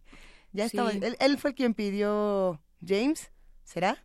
Bueno, a ver, ahorita. Él pidió James para alguien más, pidió She's a Star. Ya todas las que se nos fueron ocurriendo de James en el mientras cantaba Bjork, las fuimos cantando. Porque, pues, Coreando a Bjork. No? ¿Verdad? Bjork y James harían una buena una buena mancuerna. A ver, vamos en lo que decidimos qué sigue para la curaduría musical, porque hay muchas recomendaciones, muchas peticiones y por supuesto que estamos aquí para complacer ese deseo musical. Escuchemos un regalo que nos hace la fonoteca de Radio UNAM en estas joyas de fonoteca y regresamos. Joyas de nuestra fonoteca. Radio UNAM.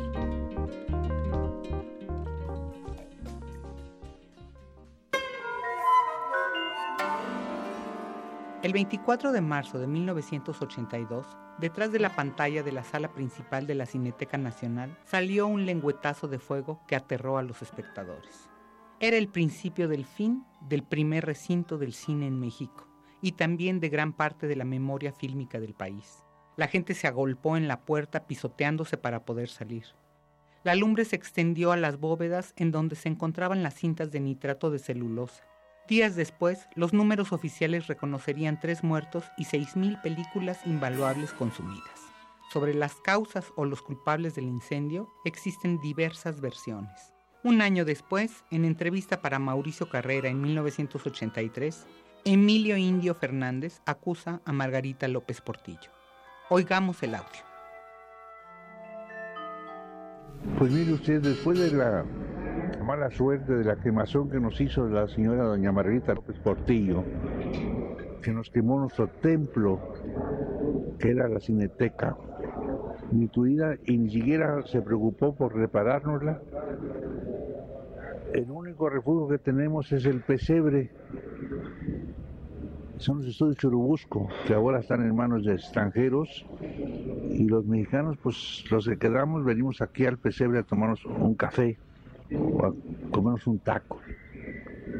Porque aquí nos encontramos los que quedamos vivos y los que todavía queremos y seguimos soñando con la esperanza como es hoy en día en todo el país y en todas las órdenes, esperanza saber si podemos nosotros restituir en algo el daño que nos han hecho los dirigentes, los expresidentes los colaboradores de ellos, todos, en que estamos nosotros, el pueblo mexicano, endeudados para pagar las deudas de lo que ellos se robaron. Ya no quiero hablar más, señor, por favor. Y les voy a hablar a usted en esta forma, porque es un estudiante y es Radio Universidad. Hasta ahí queda, señor. Joyas de nuestra fonoteca. Radio UNAM.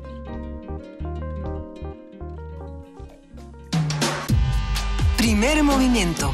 Podcast y transmisión en directo en www.radiounam.unam.mx.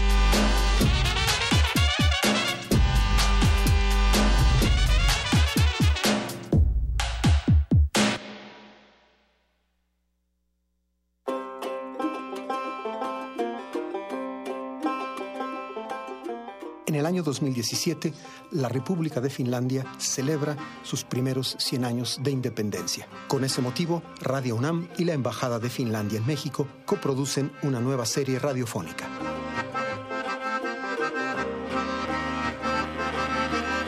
Soy Juan Arturo Brennan y los invito a escuchar Finlandia, 100 años, 100 músicas. Aquí en Radio UNAM, FM, los martes y los viernes, un poco después de las 10 de la mañana, terminando primer movimiento. Finlandia, 100 años, 100 músicas.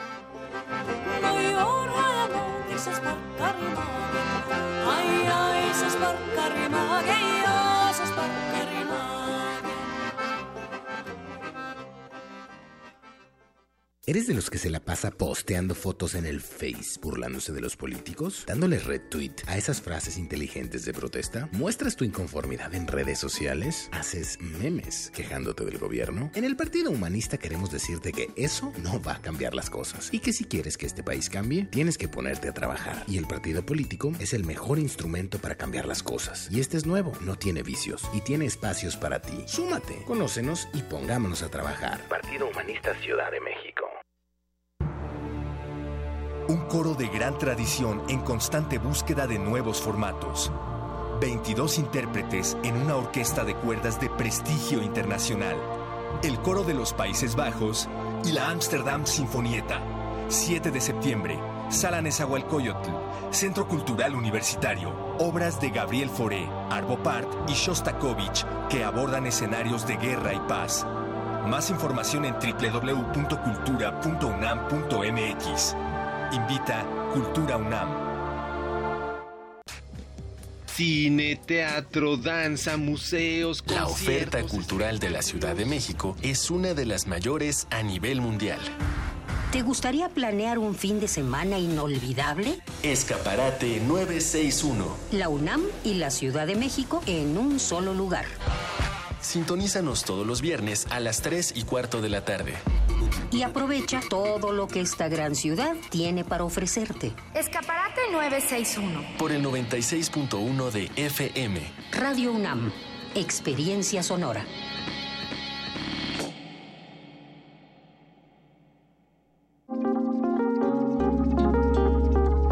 Primer movimiento.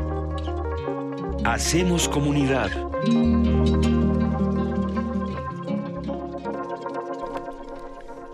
Pues, ¿qué, ¿qué, hacemos? Le vamos a mandar un abrazo muy grande a las 9 de la mañana con cuatro minutos a Yannick Betancourt, quien estuvo hace un momento aquí en la cabina de Radio UNAM, este cantante que nos habló de México por mis palabras.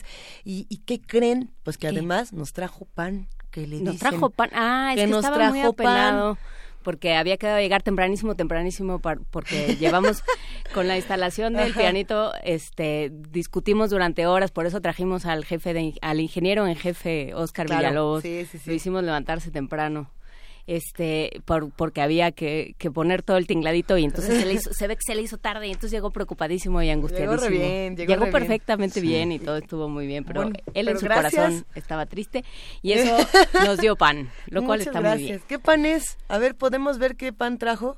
Un bolillo, me dejan ver el bolillo, no, la producción dice que es una rosca y que luego lo hablamos, que no nos la podemos comer hasta que acabe esta tercera hora de primer movimiento, donde vamos a hablar de muchos temas interesantísimos, vamos a hablar de mujeres, de poesía, de radio, de radio cultural y vamos a escuchar mucha música también porque hoy estamos complaciendo las necesidades y los deseos de los que hacen comunidad con nosotros. Tú tienes un aviso, Juana Inés, algo, algo, algo, una, no... No, hoy no te toca, toca, poesía no, a ti. A mí no me toca la poesía. No. Ahí les a mí va. me toca. ¿Cómo vas? Ya, ya, ¿Ya la tienes? Listo. Ya está listo. Bueno, Perfecto. Miguel Ángel nació listo. Cofre del tesoro. Vamos a poesía necesaria.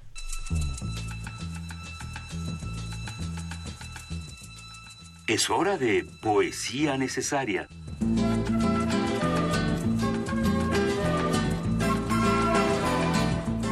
Miguel Ángel Quemain, Hola. cofre del tesoro Miguel Ángel Quemain. Ahora sí. qué encontraste en tu interior?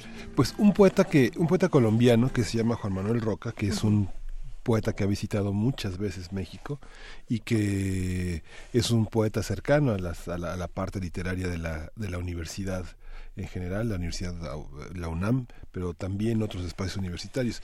Y es un, es un poeta interesante. Hay, un, hay en la red varios eh, trabajos de Roca que se pueden consultar y yo he tomado un, un, uno que es muy bonito, muy bello, un poema muy sólido que se llama Poética.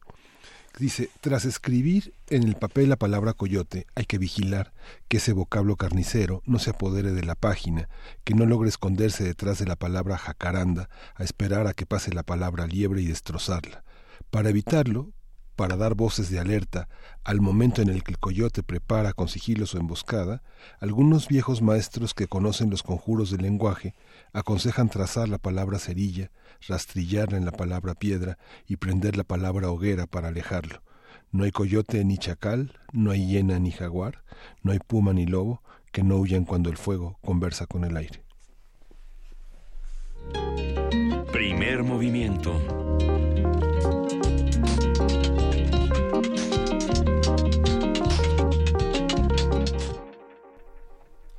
Y bueno, pues, ¿qué les parece este poema que nos acaba de compartir Miguel Ángel Quemain? ¿Podemos repetir, querido Miguel Ángel, dónde encontramos más sobre este gran autor? Sí, hay varias antologías de, poesía de Juan Manuel Roca en, la, en la red. Es un poeta que ahora ha publicado este una, una reunión de poemas eh, completos en, en, Colombia y que es uno de los autores de culto en la poesía colombiana actual, es un hombre de una, de una gran presencia.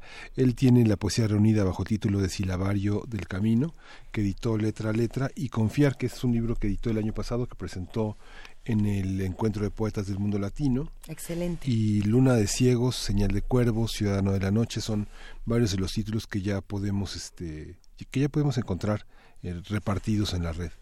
Es un crítico, un ensayista, Habrá, habrá que buscar también los ensayos, porque es una voz muy interesante. A ver si podemos compartir un poco más de este autor en redes sociales. Y mientras esto sucede, tenemos todavía más música, recomendaciones musicales que nos hacen los que nos escuchan. Eh, si no me equivoco, esta recomendación la hizo Rogelio Pérez Sí, este es de Rogelio Pérez. Es de la orquesta 24 Cuadros, en efecto, nos la mandó por mensaje de Facebook, le mandamos un gran abrazo. Y hay que decir que la orquesta 24 Cuadros estuvo aquí en, primer movimiento, una maravilla. Eh, recuerdan que hablamos de cómo se relacionaba eh, la música, por ejemplo, del Imperial, eh, este, este lugar que está en la colonia mm, Roma. Hablábamos de, de otros músicos de diferentes partes del mundo, como los Tindersticks. En fin, ¿qué les parece si escuchamos Hasta el Sol y regresamos a primer movimiento?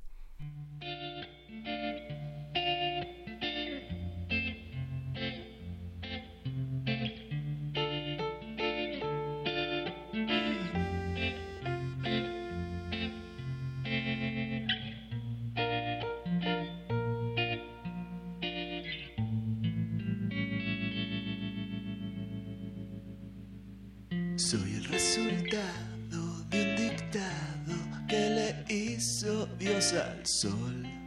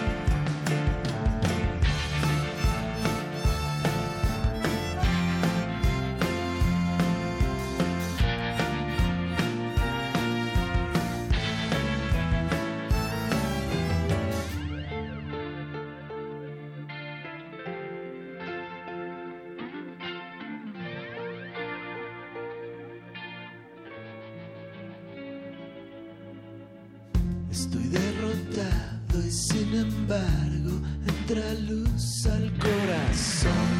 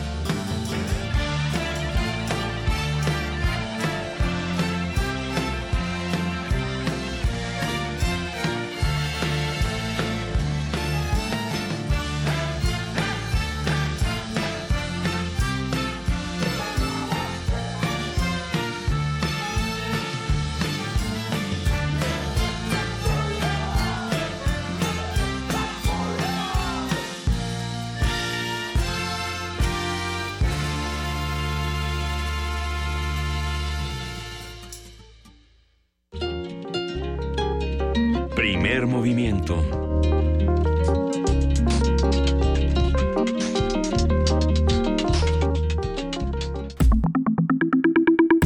La mesa del día.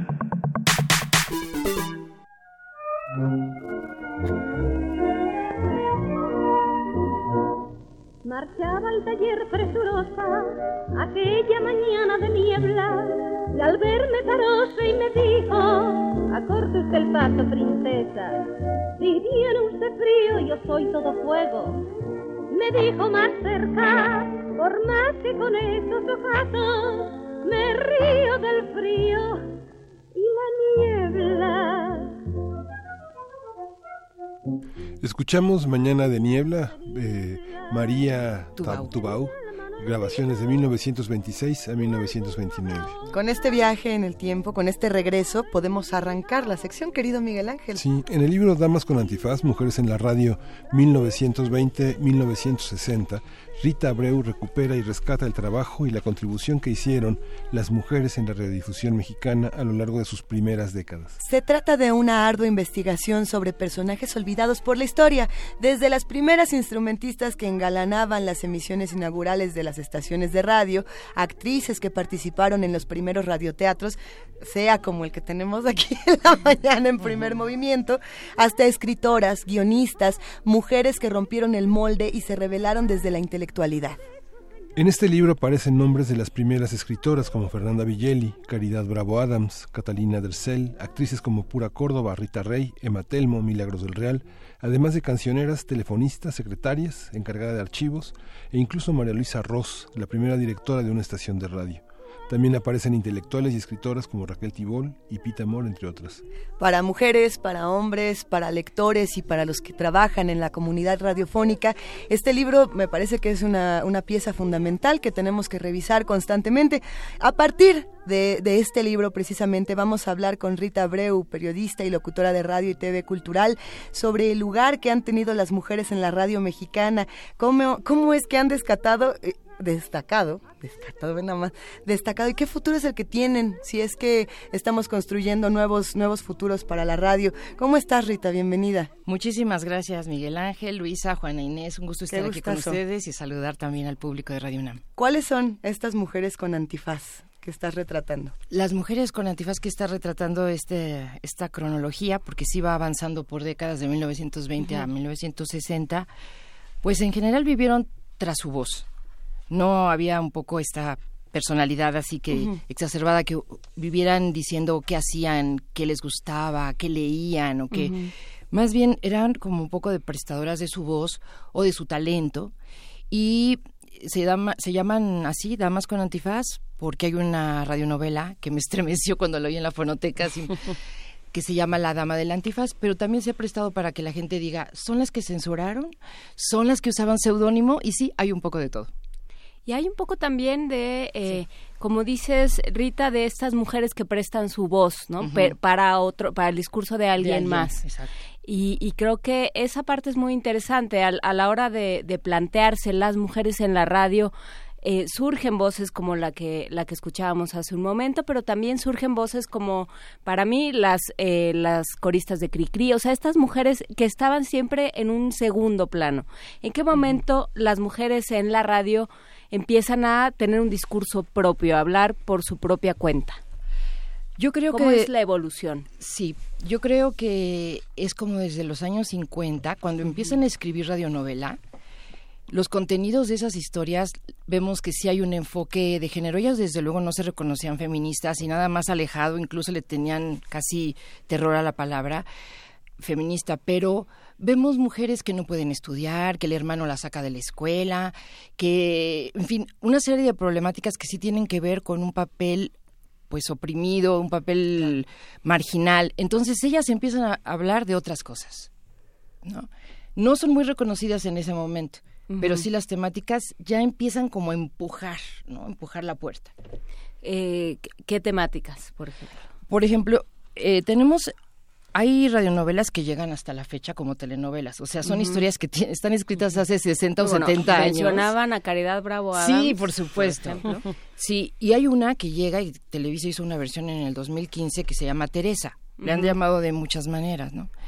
Teresa es una mujer que quiere vivir de otra manera, es pobre, pero bueno, quisiera ella salir y hacer otra cosa.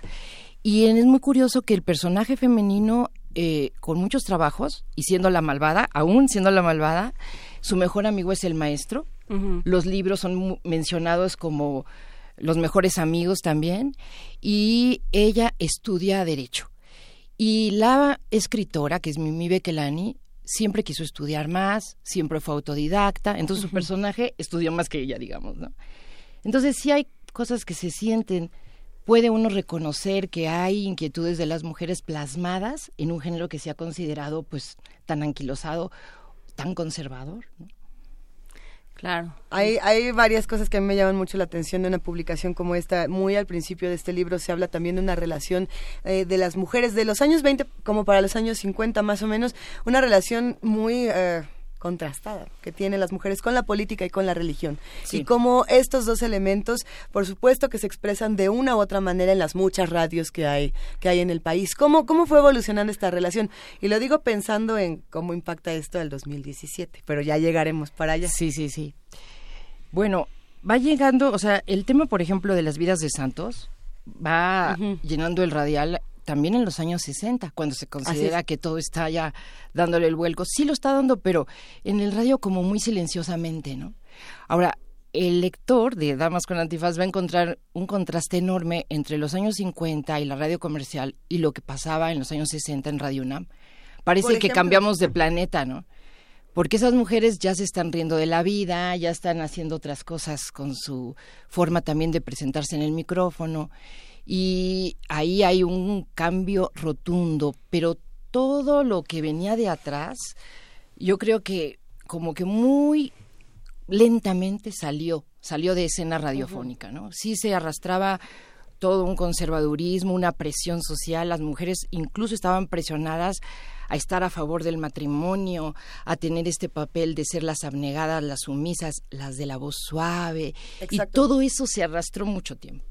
Y, en este sentido, las de la voz suave son las que están en el micrófono y dicen bellas palabras al oído de los radioescuchas. Sí. Pero no son las únicas y hay eh, toda una serie de mujeres productoras, guionistas, escritoras, ingenieras que estaban revolucionando por dentro de lo que estaba pasando del otro lado de la cabina. Cosa que sigue pasando en la actualidad. Nosotros atendemos las voces que tenemos aquí y se nos olvida, por ejemplo, que en un espacio tal cual como este, eh, en su mayoría son mujeres las que se encargan de, de la producción, de toda Radio UNAM siquiera de primer movimiento.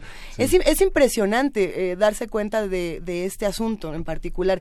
¿Qué pasa con las mujeres que están detrás del micrófono? Sí.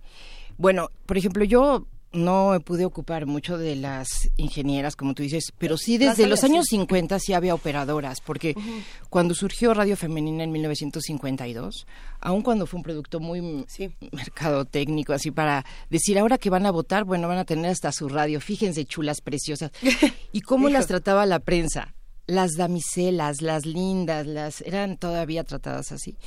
Y sí, por supuesto, fueron operadoras y hubo productoras y bueno, no le seguí muchísimo la pista, pero se nombran algunas y desde entonces también son mujeres pues atrás del antifaz porque no sabemos mucho de ellas, ¿no?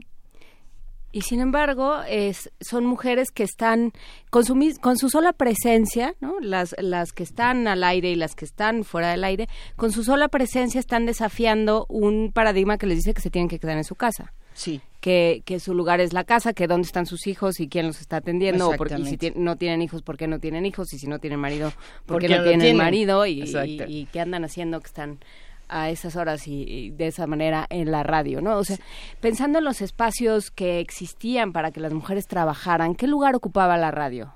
Eh, pensando en los años 50, 60.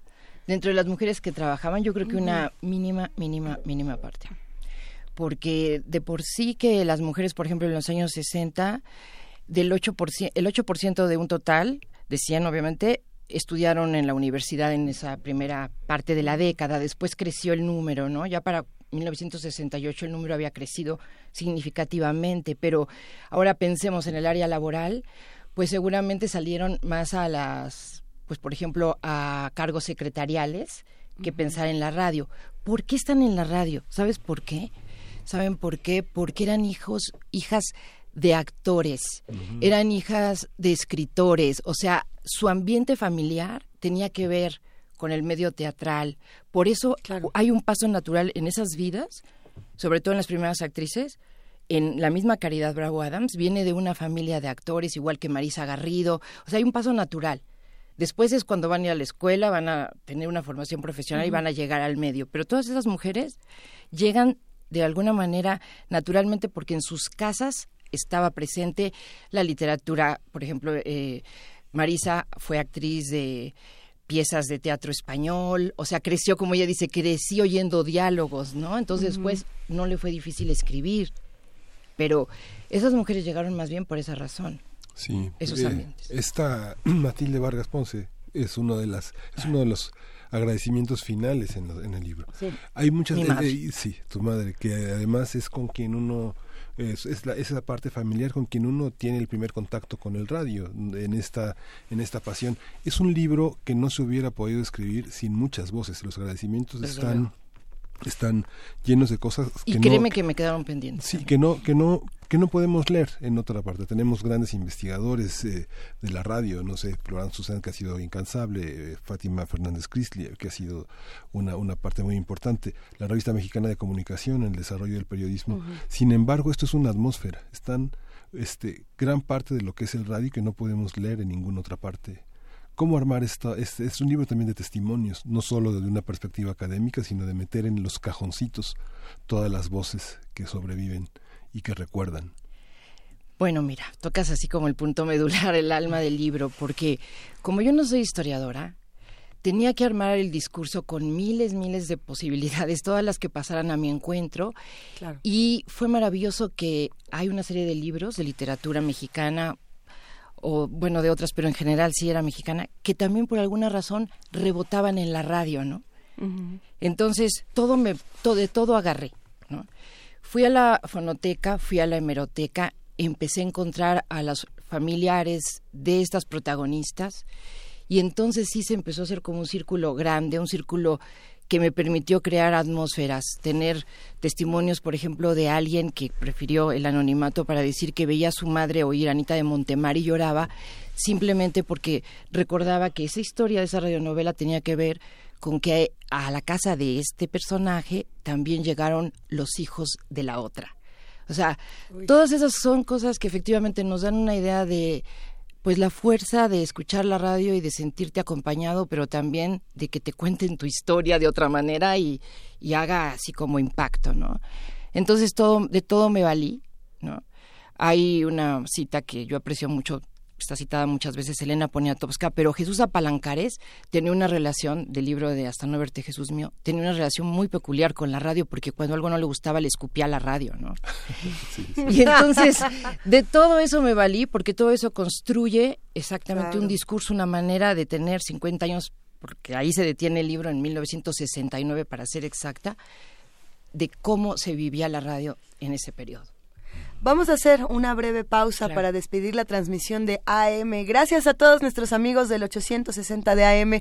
Se quedan con su programación regular. Nosotros nos vamos a quedar en el 96.1 de FM en www.radiounam.unam.mx y los invitamos a que le hagan preguntas a Rita Breu, a que conozcan este libro en arroba PMovimiento experiencia radiofónica.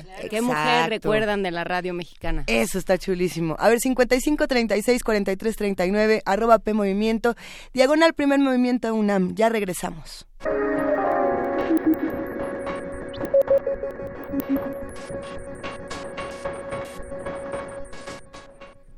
Seguimos aquí en primer movimiento, los que nos quedamos en el 96.1 de FM, platicando con Rita Abreu, periodista y locutora de Radio Cultural, que es un verdadero gusto que, estés en esta cabina porque además poco a poco estamos construyendo una atmósfera de muchos recuerdos, de, de muchas historias y de muchas narrativas distintas. ¿Cuáles eran estas voces, las que a ti más te llegaban? Ahora que decían, ¿quiénes son estas mujeres de la radio? Yo tengo las mías, Miguel Ángel tendrá las suyas, Juan Inés. ¿Cuáles son las tuyas, Rita? Bueno, a mí ya la, la radionovela me toca muy de rebote y ya me toca como la peor época, ¿no? Pero de todas maneras, estos, estas cortinillas dramáticas que oían a una muchacha que tuvimos en, en la cocina, me dejaban así muy impactada de los tremendismos, ¿no? Porque eran así esa esas cosas así me llegaron un poquito de rebote, pero luego una voz muy impresionante de los años 60 para mi generación fue Alicia Rodríguez en XCFO Radio Triunfadora, porque además no había comerciales y uno sentía que de verdad estaba como pisando las nubes con la FM, ¿no?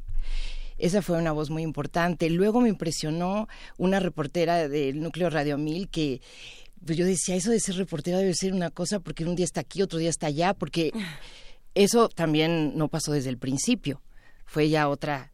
Y ella afirmaba, bueno, al final de su reporte decía, reportó para ustedes Dulce María Paniagua. entonces, todo eso me fue así llenando de, pues no sé, de evocaciones de qué sería la radio, pero yo todavía en ese momento no tenía idea que iba a dedicar mi vida o a ponerme, a plantarme frente a un micrófono, ¿no? Pero sí fueron las voces de los años 60 y luego conocer el testimonio de Alicia Rodríguez evocando esa época, porque Alicia, como muchas otras, después se quedaron en la televisión. Ya la radio fue, es una muy buena radio escucha, pero ya no hizo más radio, ¿no? Y cuando le digo, a ver, evócame la cabina de, de Radio Triunfadora, bueno, es realmente una cosa increíble lo que ella cuenta, porque lo pone efectivamente como si estuviera en las nubes y luego otros testimonios me dicen que era casi casi que un cuarto de trebejos, ¿no? Que era una cabina horrible y ella dice que llegaba, que ponía incienso, que hacía una meditación, que nadie podía entrar y bueno, cosas muy curiosas. Entonces, sí, la radio se presta a las mentiras y a las verdades muy bien. Claro, que eso es, eh, eso es algo ahora que hablas de la, de la televisión, es una eh, discusión que tenemos eh, fuera del aire y en los pasillos por diferentes razones. Otro día les contamos por qué. Em, pero el, el tema es eh, ¿qué, qué, pasa, cuál es el vínculo entre la radio y la televisión y qué tiene la radio que jamás va a poder tener la televisión, que ese es nuestro gran el, el asunto, que ese es el asunto. Bueno, desde luego que yo no sé si seré una experta en eso, te lo digo así a nivel como sensorial, como de mi propio apego, ¿no? Yo siempre he sentido más sincera la radio. Yo siempre he sentido que la radio necesita menos afeites y que la gente entra en otra, como en otra idea de las cosas, ¿no? Que la voz, y esto sí, varias personas del, libro hablan de la voz, ¿no? Hay una cosa que dice Fernanda Villeli, que también después ya nunca regresan al radio, y dice que es increíble cómo la voz abraza aunque estés de espaldas. Aunque lo oigas de espaldas, la voz te hace de verdad así un círculo alrededor, ¿no? Si ustedes piensan en sus voces que los pudieron haber marcado, van a saber que conocían muchísimo de esa persona a través de su voz, que cuando quedaba en silencio, que cuando se reía tantito, que cuando se reía más espontáneamente, todo lo va uno detectando muy claramente con la voz. En la televisión, como tienes que ver otras cosas, cómo está vestida, cómo se peinó, hoy no se ve bien, si está guapo, ya engordó, no sé qué. O sea, nos hace fijarnos en otras cosas y yo creo que ahí perdemos, la verdad, perdemos bastante. Y yo creo que hay algo, hay algo que nos hace en el radio concentrarnos más en, el mensaje, cerrarlo un poquito, acotarlo más, no sé. Esa es mi sensación. Escuchar a Granados Chapa pasando las páginas del periódico, y tomando café. Exacto que era lo que, que, era lo que sucedía cuando uno escuchaba Plaza Pública. Digo, además de escuchar el discurso de Granado Chapa, que era... Eh, era toda una atmósfera. Que era una atmósfera, por supuesto, pero te daba la impresión de que estaba como sentado en tu casa comentándote el periódico que estaba leyendo y que oías cómo pasaba. Sí, Todo eso sucedía. esa libertad se gana, ¿no? Y esa honestidad en la radio se ha ganado a lo largo de los años. En el libro hay, una, hay preguntas interesantes sobre a quién le pertenecían las voces en un principio, quién, quién definía qué se decía y qué no se decía y sobre todo qué decían las mujeres y qué no debían de decir, ¿no? Que, que es algo que me llama mucho la atención pensando en, en que cuando uno escucha una voz en la radio siente que esa voz, que esa voz se le ocurrió todo, ¿no? Y no siempre, y no siempre dijo lo que quería decir en realidad, ¿no? Hay, hay como una parte de sobre todo eh, en los años 40, yo me imagino en los años 50 era mucho más complejo el asunto quién sabe ahora, ¿verdad? Eh, ¿Cómo, es esto? ¿Quién definía lo que se tenía que decir? ¿Qué, dicen las mujeres por gusto y qué tienen que decir o qué tienen que callar por obligación? En los años 40, según una, eh, una, tesis que yo, la verdad, le di mucho crédito y creo que sí, es muy buen estudio de la época, se dice que se pone de moda incluso el manual de Carreño. O sea que retrocedimos. porque veníamos de los años 20 muy libertarios. Esta mujer que con la que entró esta charla, María Tubau, era una mujer catalana que, pues, eran los años, los fabulosos 20, ¿no? Realmente sí había un júbilo por la vida y por un cierto desmán y por el gusto al desfiguro, que tiene su encanto, ¿no? Y en los 40, ahí vamos para atrás. Entonces los modales, el comportamiento, no salir sin medias. Ahora imaginémonos todo en la radio, ¿no? ¿Quiénes deciden? Bueno, si fue muy notable, avasalladoramente eh, presente la radionovela, ¿quién la escribía? Yo puse cinco escritoras en el libro, pero desde luego es la minoría. Por supuesto, los hombres eran los que estaban las estaban escribiendo, las patrocinaban las marcas y sí había censores y sí había editores y ellos decían qué y hasta dónde. ¿Qué y hasta dónde? Los 40 yo creo que fueron la época más difícil, ¿no? En los 50, yo insisto con que ya tenemos como que airecitos libertarios, ¿no? Por ejemplo, y una mujer como Estela Calderón, que escribió Gutierritos, que después se lleva, por supuesto, al cine, porque así pasaba, además esas historias luego eran telenovelas o cine, películas. También escribe Juanita Santos, y Juanita Santos es una niña campesina a la que no llegan las medicinas a tiempo y muere. O sea, no todas las telenovelas, las radionovelas tienen final feliz o son historias de amor. O sea, pero no sabemos cómo le trataron esa historia, porque ella trasciende por otras historias, no por Juanita Santos, ¿no? Entonces yo creo que había una lucha por esa, por ganarse eso que tú dices, Luisa. O sea, ¿qué queremos decir nosotras? ¿Qué queremos decir nosotras, no? Incluso yo pienso que, o sea, Radio UNAM es muy buen ejemplo en los años 60 de que ya las mujeres, pues, ya, ya, como que llegan sin la estola ni el corset ni nada, o sea, ya pero aún así todavía se cree que esta radio tiene que ser muy solemne ¿no? y que ese discurso que viene desde eh, la sapiencia o la erudición tiene que ser muy formal. Entonces, uy, Todavía falta, ¿eh? Todavía falta para que se relaje todo. Pero también por eso me parece que Mujeres con Antifaz es un libro al que tenemos que, regresar y releer, leer y releer constantemente para hacernos preguntas de cómo funciona la radio en, en 2017 y qué cosas de los años 20, 30, 20, 30, 40, 50 décadas y demás estamos repitiendo de una u otra manera o no hemos podido eh, superar, no solamente la solemnidad en muchas estaciones. Radio UNAM es un ejemplo, ¿no? Sí, creo que eh, esto se, se conjuga de manera muy interesante con, con algo que nos decía eh, una investigadora que vino a hablar sobre, bueno, una productora que vino a hablar sobre la radio pública en Colombia y cómo estaban intentando que, que, esta idea de la radio pública muy muy vertical, muy nosotros les vamos a decir a dónde tienen que llegar para que ustedes vayan llegando a dónde estamos nosotros, se empieza a convertir como eso ese eso se gasta y se empieza a convertir en una radio horizontal. Vamos viendo qué es lo que necesita la comunidad, en qué y cómo nos vamos a hablar y cómo vamos a dialogar, ¿no? La, la radio se convierte en un en un trabajo de diálogo real, ¿no? Eh, este Porque las estructuras verticales se gastan es lo que pues eh, más nos vale, ¿no? Ojalá que sí, sí. Entonces debemos entender eh, eso, sí. Y, pienso en algo que, que, comenta Rosario Martínez en Twitter. Ya ya Fátima Fernández está escribiendo una larga conversación sobre la radio para ella, así es que ahorita se la. Ah, maravilloso, Fátima. Saludos a Fátima. Claro pero pero lo que dice Rosario Martínez es eh, antes se cuidaba mucho la dicción y se cuidaba mucho la voz y ahora cualquiera puede estar frente al micrófono este, y eso a nosotros nos vino bien, porque a mí por lo menos, pero en todos aquí. Ay, claro, sí. Pero, ¿qué pasa? O sea, teníamos esta idea muy... Eh, muy romantizada, muy clara de lo que tenía que ser, muy idealizada, de cómo tenía que ser una voz ante la radio y más que nada qué tenía que decir. Claro.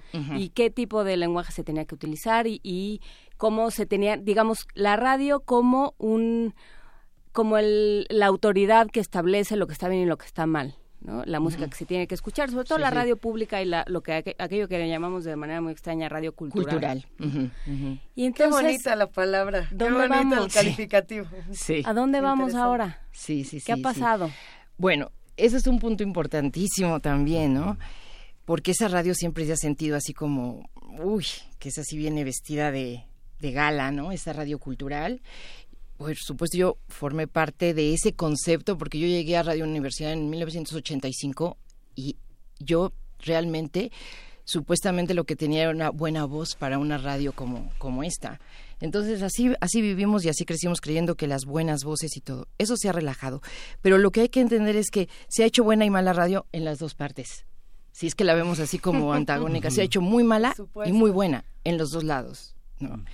Y que le ha venido muy bien a la radio quitarse un poquito esa pátina de que se habla de tal manera y se habla desde ese lugar donde yo lo sé todo, como tú dices, Juana Inés, acércate, o sea, aproxímate, aproxímate, te vamos a decir cómo. Creo que ya, yo no oigo ya Radio Nam así.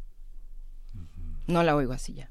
Pues lo estamos intentando. No, pues yo, yo las oigo y yo los oigo, sí. Se van replanteando las radios, las muchas radios que caben dentro de la radio y vamos a escuchar para seguir discutiendo un fragmento que está haciendo homenaje al cine y la crítica. Ahí les va y regresamos para seguir discutiendo aquí en Primer Movimiento. Remembranza de quiénes, cómo y con qué se hacía un programa de radio en los 60, en una emisora universitaria, seria, formal, profesional y con sentido del humor. Pase usted, señor Morrongo. Qué gusto nos da que haya venido. Esto para nosotros es un honor, ¿eh? una ocasión especial.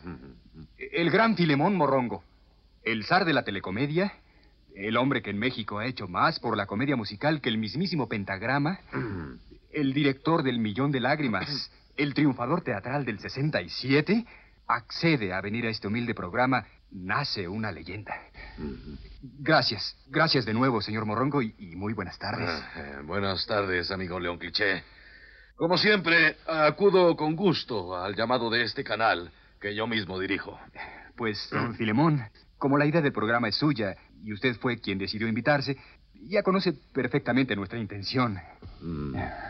Su última producción teatral, Juanita Pestaña de Todo se ha sido el hit, el tiro, el cañonazo, la base de esta temporada. En solo tres meses en el Teatro de los Insolventes ha recaudado más dinero del que ganó Ignacio Manuel Altamirano toda su vida. ¿Del que ganó quién, amigo cliché? No importa, no importa, señor Morrongo. Un cuate. El cine y la crítica.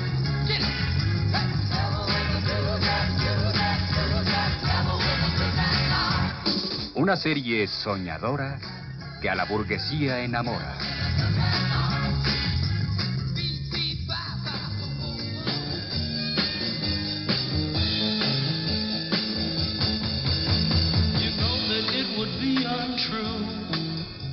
You know that I would be a liar if I was to say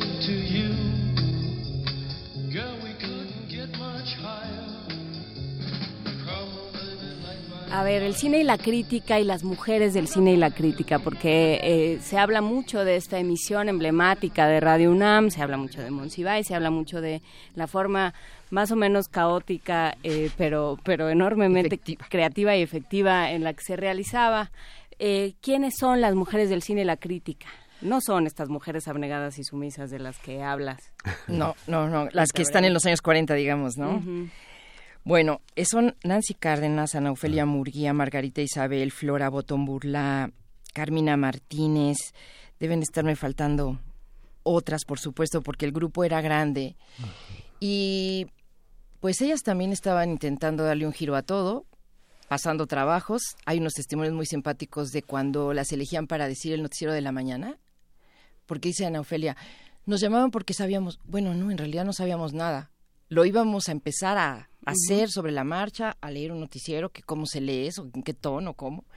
Y es son testimonios interesantes de lo que también estaba, estaba pasando en los 60. Ellas y ellos, porque te digo, el grupo y además estamos oyendo justamente las voces de Sergio de Alba ahora en este ejemplo, eh, trabajaban de manera creativa en equipo.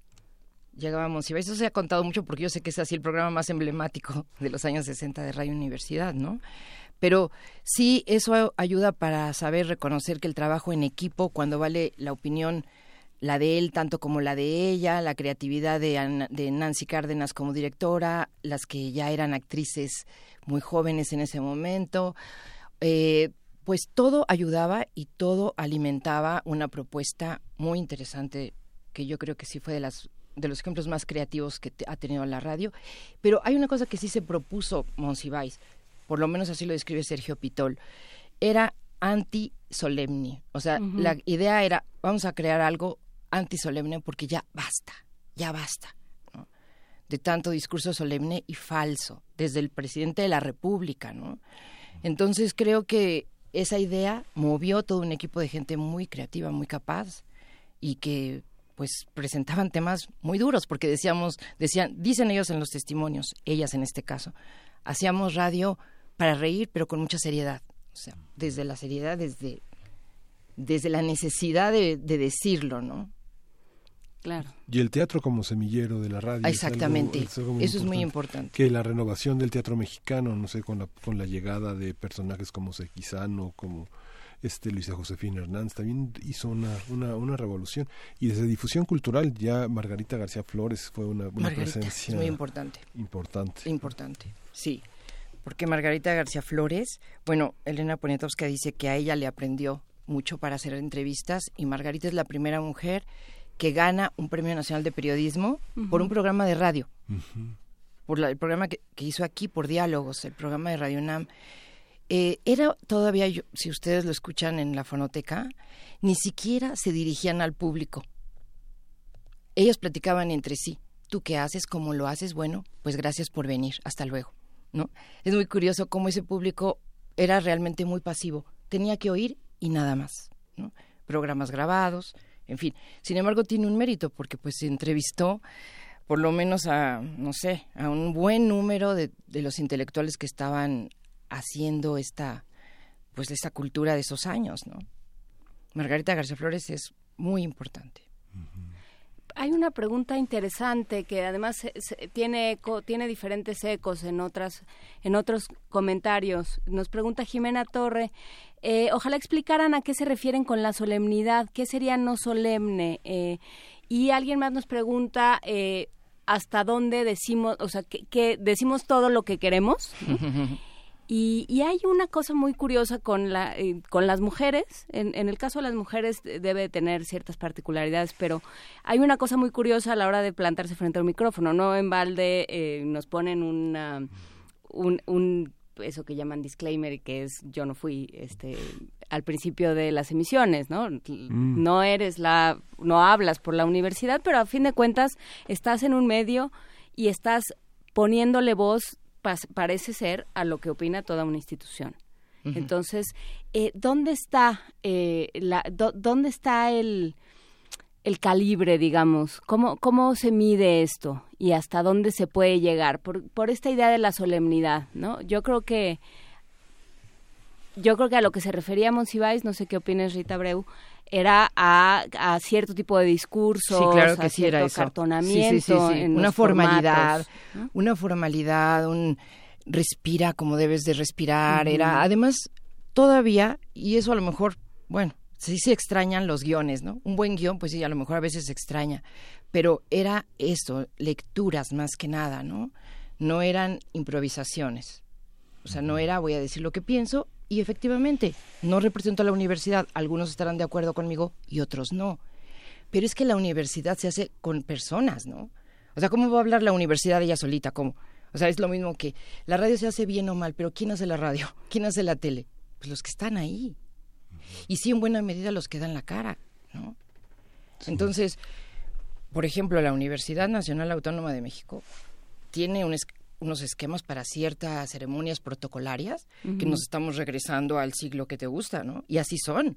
Y son muy emotivas. A la Real y Pontificia. Totalmente, nos regresan a la Real y Pontificia. Los, cuando entregan los doctorados honoris causa, ¿no? Todo tiene un protocolo, se hace de una cierta manera, se bajan los pendones, en fin se hace además en, escenarios especiales, pero cuando se hace radio cotidianamente, pues hay diferentes situaciones y piensa Miguel Ángel de una manera, Luisa de otra y Juana Inés de otra, ¿no? Y eso así no ocurría antes. Y sin embargo, no, existían programas como este. Así lo digo, o sea, rápidamente, no existían programas como este. Y eso nos, nos mete en muchos, o sea, eso nos da enormes libertades y nos mete en muchísimos problemas. Claro, es mucho más fácil acotar, el, o sea, el, vivía en el noticiero continental. Eso, desde el punto de vista del poder, es comodísimo. Por supuesto, sí. Porque pues ya no, nadie se sale del guacal. Y entonces, sí, lo que tenemos que generar como radio y como radio escuchas y como sociedad es dónde vamos poniendo los límites. Sí sí se puede, pero, o sea, sí te doy la libertad, pero hay cosas que hay que cuidar, ¿no? Porque a fin de cuentas la radio es de, de quien la escucha por un lado y el espectro radioeléctrico es de cada uno de los mexicanos. Así. No descarga ni de nadie, pues. Sí, sí, sí. Entonces, ¿cómo ves? O sea, sí es una responsabilidad. Claro que sí, claro que sí. Ustedes la deben sentir, no solamente vivir, sentir, ¿no? Hay una responsabilidad y hay un peso que sí hay que asumir pero creo que nos falta ir precisamente creando entre todos esta como noción de, libertad, de espacios, de límites. Creo que es poco estudiado, creo que hay cosas que se dan por hecho, creo que el público también está acostumbrado a ciertos discursos, a ciertas voces, a darle mucha credibilidad a unas cuantas, ¿no?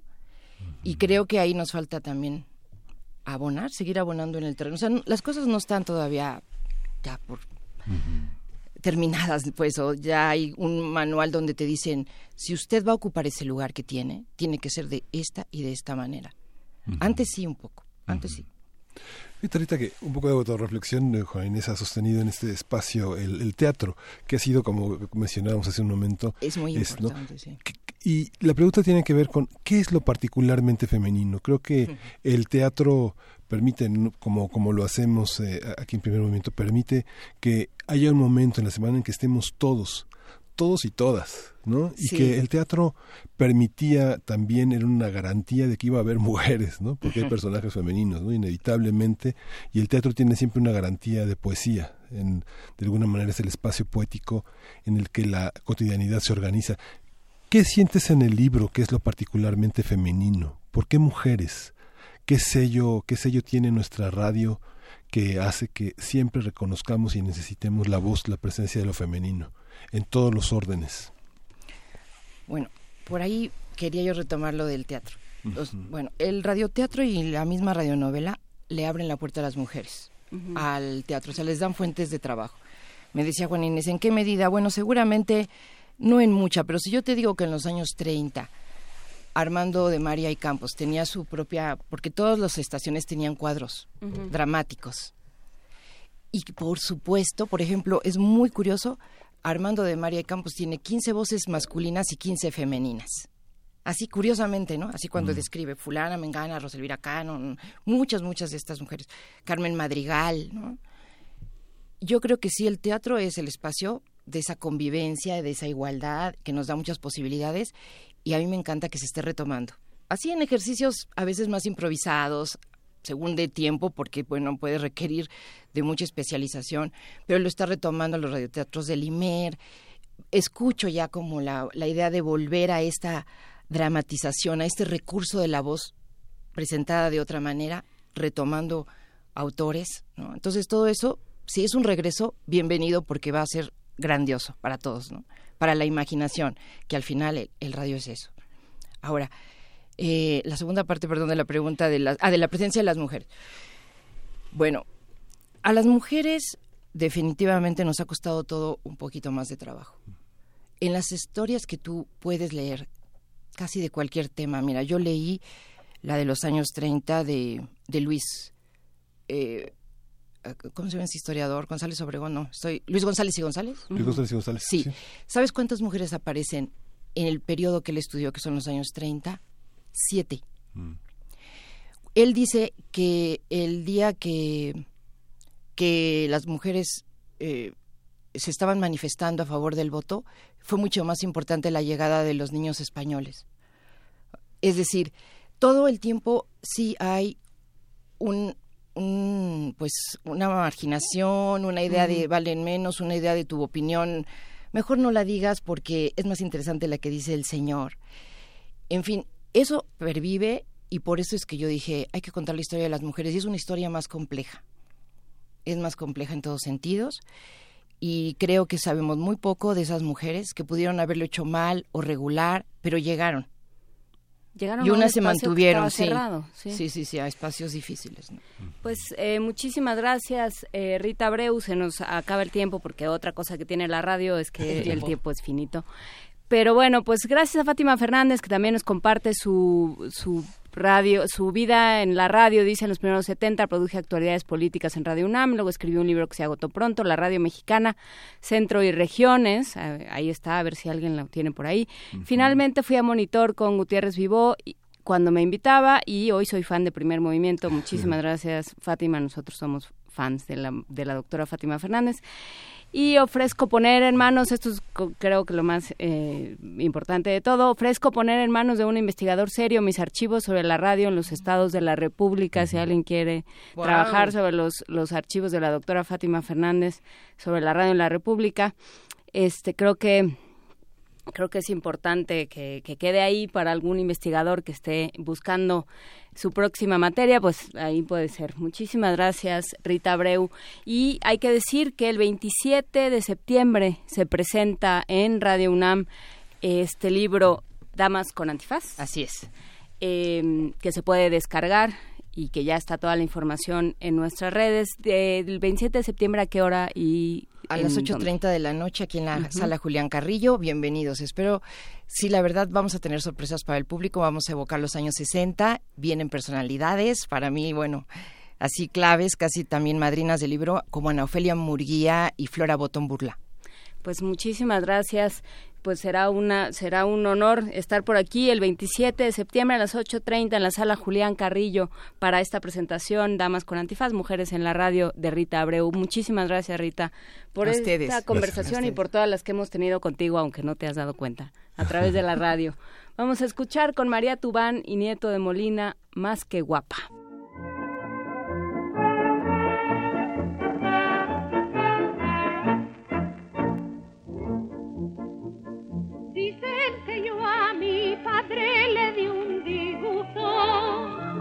Y que mi madre al verme murió del susto porque nací tan fea según contaron que en el alumbramiento se desmayaron.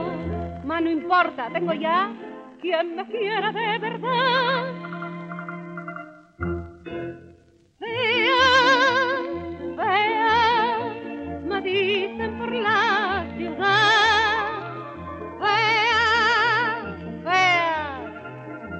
encanta tu fejarda, porque tienes una gracia por delante y por detrás, que a pesar de ser tan fea, das envidia a las demás. Chiquilla que viene está por delante y por detrás.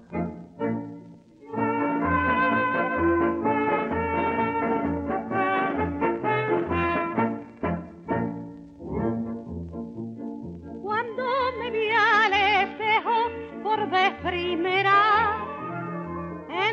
Y así cerramos primer movimiento esta mañana. Fuera del aire estábamos hablando de estos libros que hablan de la radio y de la importancia de la misma en nuestro país. Sí, Gabriel Sosa Plata tiene el libro Días de Radio, que, que nos recordaba mucho a la película de Woody Allen, Radio Days. Eh, por supuesto que tenemos todos que acercarnos a damas con antifaz, a las mujeres en la radio en México, este libro de Rita Abreu. Qué, qué maravillosa conversación. Así ya dan ganas de quedarnos en Radio Nam todo el día. Muchas cosas ocurrirán el día de hoy en la estación, así que quédense con nosotros. Además, Radio UNAM es portátil, así que nos podemos quedar con él todo el día. Ah, sí, ¿nos la llevamos? Nos lo llevamos. Que en el 96.1, que le dicen, y en el 860. Pues ya estás, querido Miguel Ángel Quemain. Mil gracias, querida jefa de información, Juana Inés de ESA. Ya nos vamos. Ya nos vamos. Esto fue primer movimiento. El mundo desde la universidad.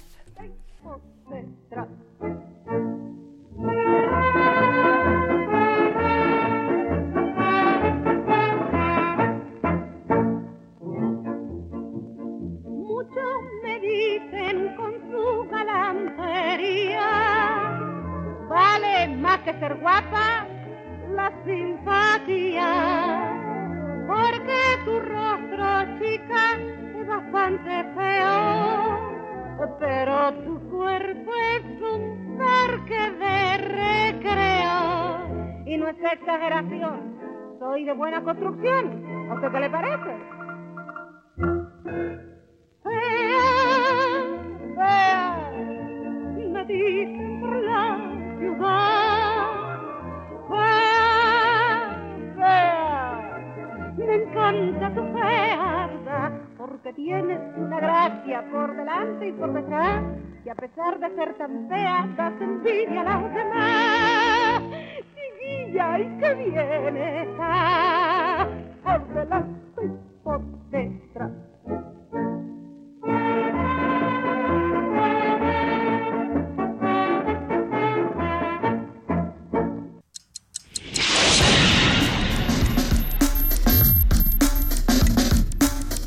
Radio UNAM presentó Primer Movimiento. El mundo desde la universidad.